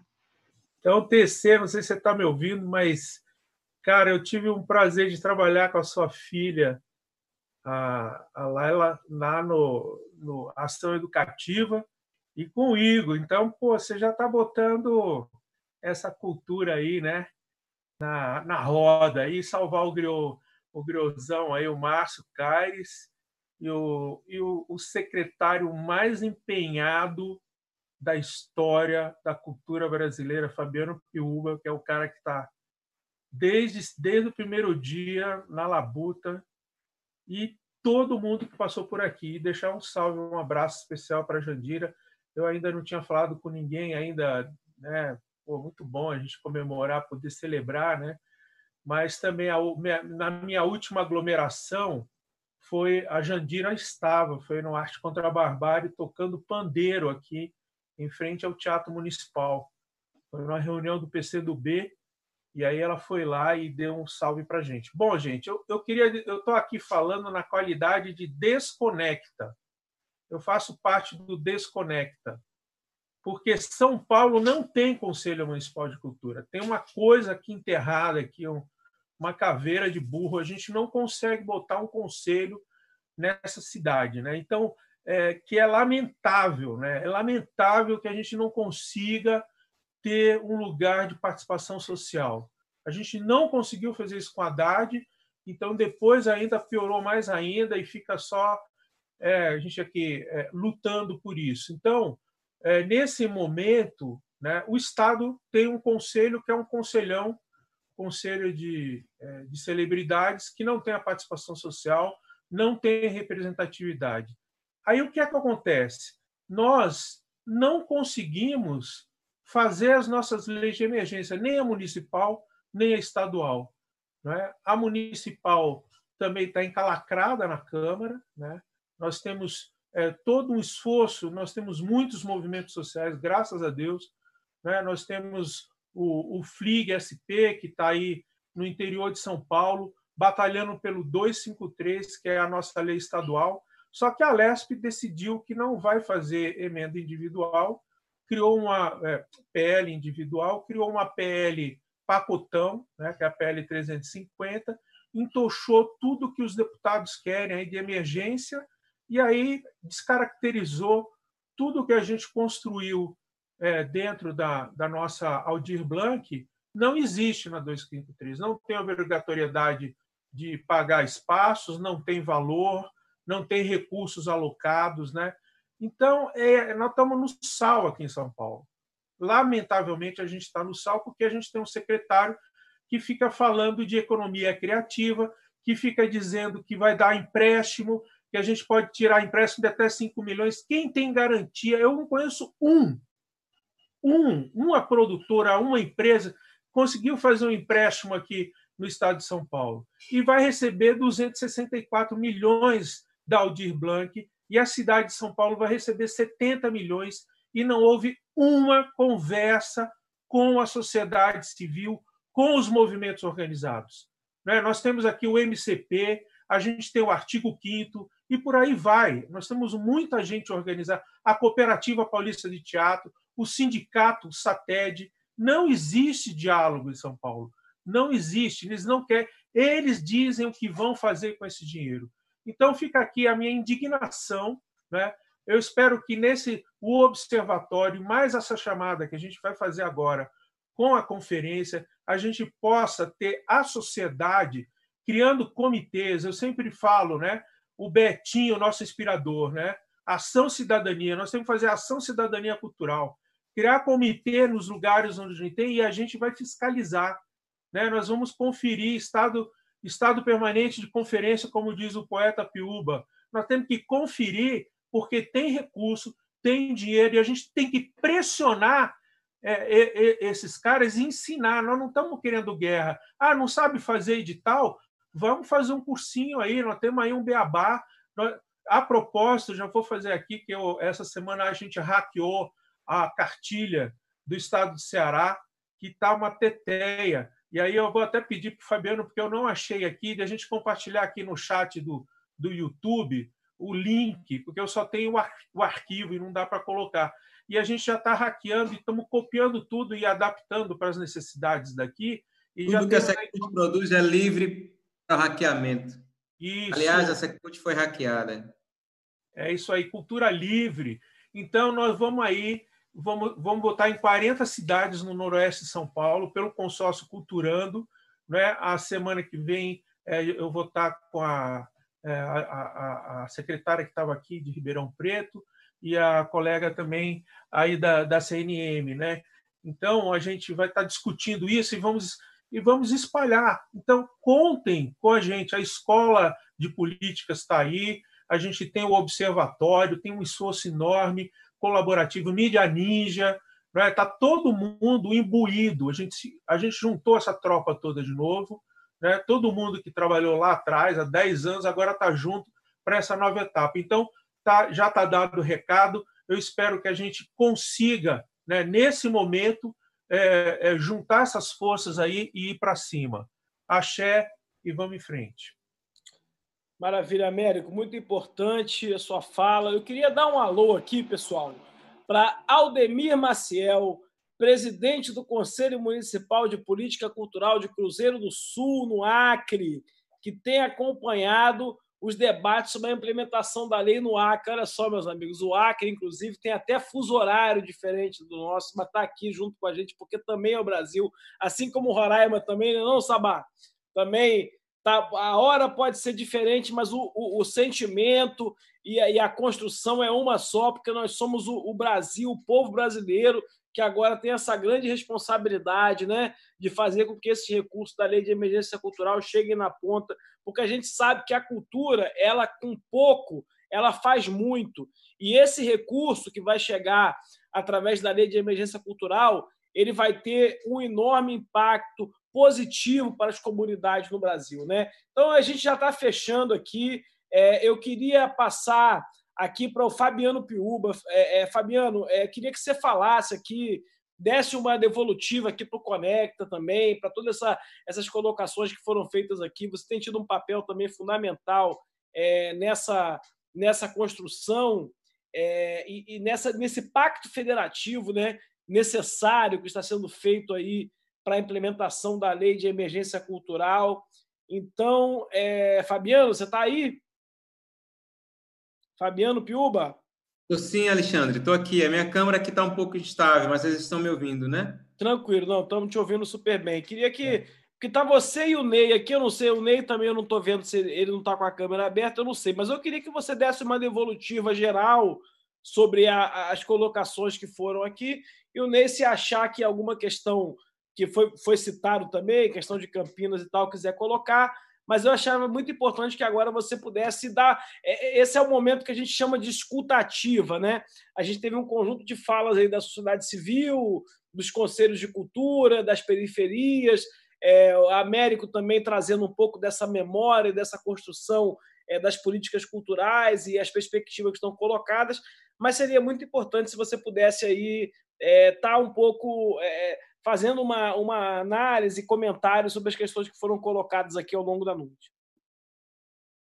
Ok, Alexandre. É, primeiro, estão é, me ouvindo, né? Acho que a câmera está. É, a tá câmera está falhando um pouco, mas o áudio está perfeito. Ah, então pronto. Então vou deixar só aqui com, com o áudio. Porque eu estou com a cara que desde oito e meia que eu estou aqui nessa cadeira, é, nas agendas aqui que tem a ver com o layout Blank, mas tem a ver com tocar aqui a secretaria, entre várias outras coisas, né?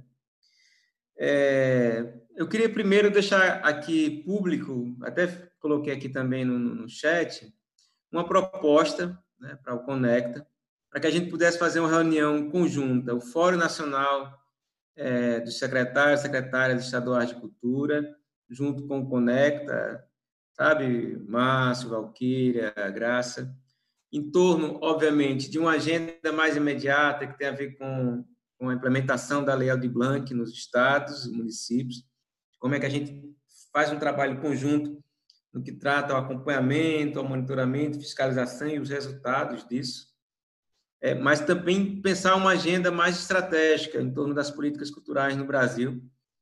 A gente tem defendido uma tese já, pelo menos desde 2016 para cá, que quem tem segurado a política cultural no país são os estados e municípios, com todas as fragilidades, limitações, mas são os estados e municípios e, sobretudo, a sociedade civil, com suas iniciativas que, apesar ou independente do Estado, estão fazendo é, acontecer. Então, acho que fica, Alexandre, essa sugestão de pensarmos aí uma, uma reunião conjunta entre o, Fórum e, e, o Conecta, vou levar isso para o Fórum, né?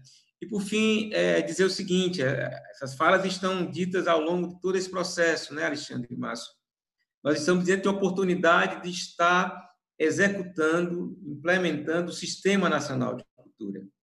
E o sistema ele tem é, é, um tripé fundamental dentro do federalismo cultural, que é o Conselho Plano e Fundo, que o nosso querido Roberto Peixe, que foi secretário de Pernambuco durante oito anos, chamava do CPF da Cultura, Conselho Plano e Fundo. Então, a gente está aqui chegando aos nossos prefeitos, prefeitas, e para os secretários e secretárias, dizendo, ó, chegou a hora de implementar. O Ceará teve uma adesão de 100% ao Sistema Nacional de Cultura lá em 2005, ainda com o Gil e quando a Cláudia era secretária. Ficou um legado disso. Não temos mais 184 municípios com o sistema, mas temos acima de 100.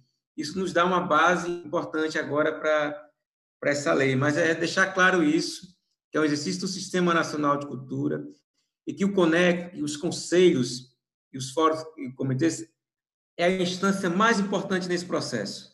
Mais do que as secretarias estaduais, mais do que as secretarias municipais, os governos estaduais e municipais, porque é a sociedade civil que tem essa, essa tarefa né, também, é, não só no pensamento, na formulação, que a gente tem aí uns editais para tocar, para pensar e desenvolver, mas é, é compreender que é esse desafio que foi lançado não é um desafio só governamental. Ele tem que ser uma ação integrada, articulada, uma gestão compartilhada. O Conselho Estadual de Política Cultural vai ser a instância de gestão compartilhada da, da Lei de Blanc, mas outras instâncias que a gente vai estar criando. Então, assim, agradecer, falar da importância que foi esse diálogo é, é, nacional de hoje, para a gente pensar, obviamente, eu acho que foi o Sabá que falou é, é, é, de uma lei emergencial, mas que é para além disso né? Como o, o De Silva falou, né? É inventar esse lugar novo aí que a gente pode estar é, desenvolvendo a partir dessa oportunidade, que foi uma palavra que a Valquíria falou muito, que a gente não pode é, fazer feio e, e nem perder né, essa oportunidade. Então, aqui no Ceará, e aqui e finalizo, né? Eu acho que isso é um bordão que serve para todos nós. Na verdade, é um mantra. Política pública não se conjuga na primeira pessoa ela é uma construção social e coletiva, e a gente tem que fazer disso um mantra muito importante na execução dessa lei. Maravilha, Fabiano. E a gente sente na, no peso da tua fala, até no cansaço da tua voz, né? A gente percebe o, o compromisso, a dedicação, o engajamento que você está tendo com esse processo e que tem sido também a tônica dessa, desse estado de conferência, né? Que você já, já definiu muito bem que é esse estado de participação, de mobilização. Quero agradecer, pelas pessoas que passaram por aqui, quero agradecer muito a Isabela Pessotti, que é secretária de Cultura de Ribeirão Preto. Ela passou por aqui, mas teve que sair também, nem pôde falar. Mas o importante aqui é a gente manter esse canal aberto, né? esse espaço dos diálogos nacionais, esse espaço da interlocução permanente sobre a, implementação da lei de emergência cultural, então, eu quero agradecer muito aqui ao Sabá Moura, quero agradecer muito à Valquíria, agradecer a Graça, ao Moreno, é, ao Lenine, enfim, a todos os que são, especialmente, estou falando aqui, especialmente a turma aqui do Conecta, né, que são os Conselhos Estaduais de Cultura, que foram, na verdade, os parceiros aqui junto conosco aqui da, da emergência cultural, é, da construção desse espaço aqui, dizer que é apenas o começo, né? Temos muita coisa aí que vamos fazer. A escola de políticas culturais está é, tá pensando. É, a gente tem um compromisso a partir de agora que é fazer com que a lei de emergência cultural ela, nos, é, ela chegue na ponta, quer dizer, ela seja esse apoio emergencial que o setor cultural precisa, mas mais do que isso, que ela seja realmente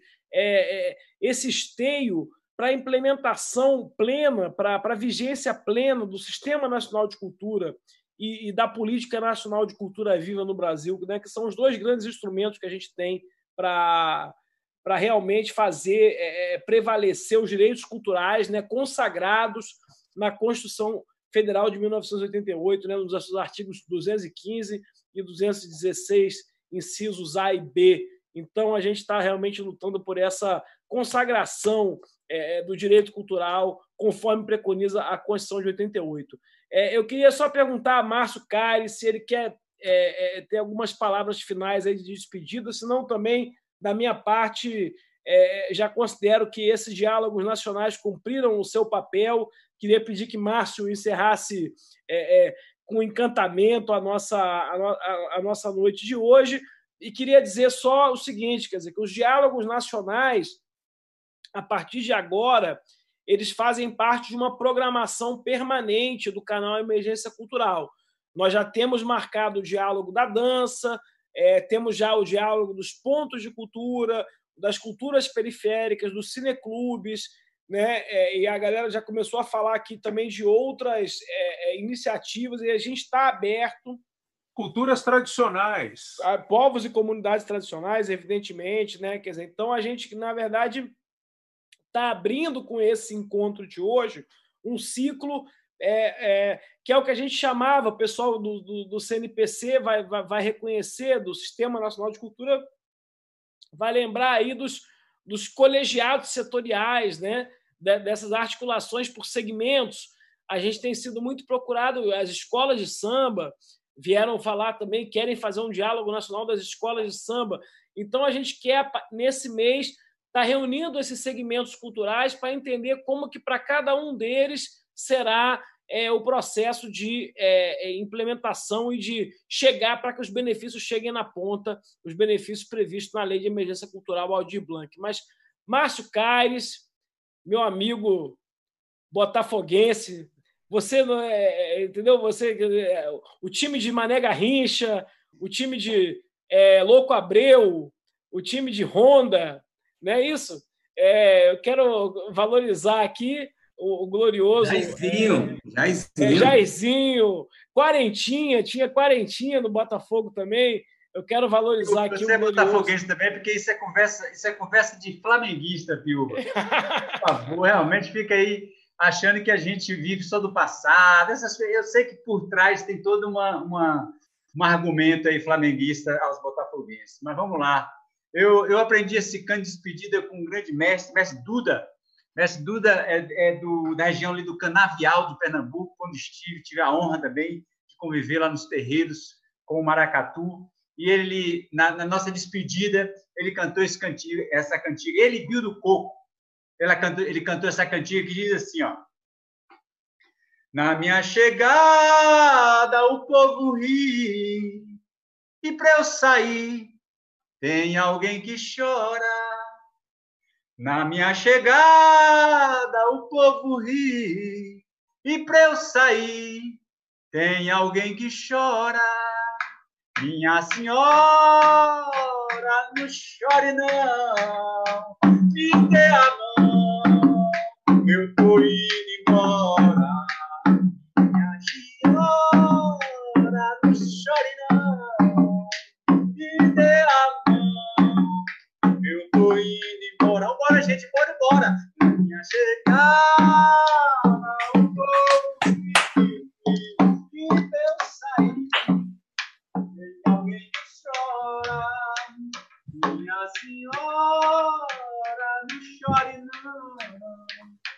me dê a mão, que eu tô indo embora.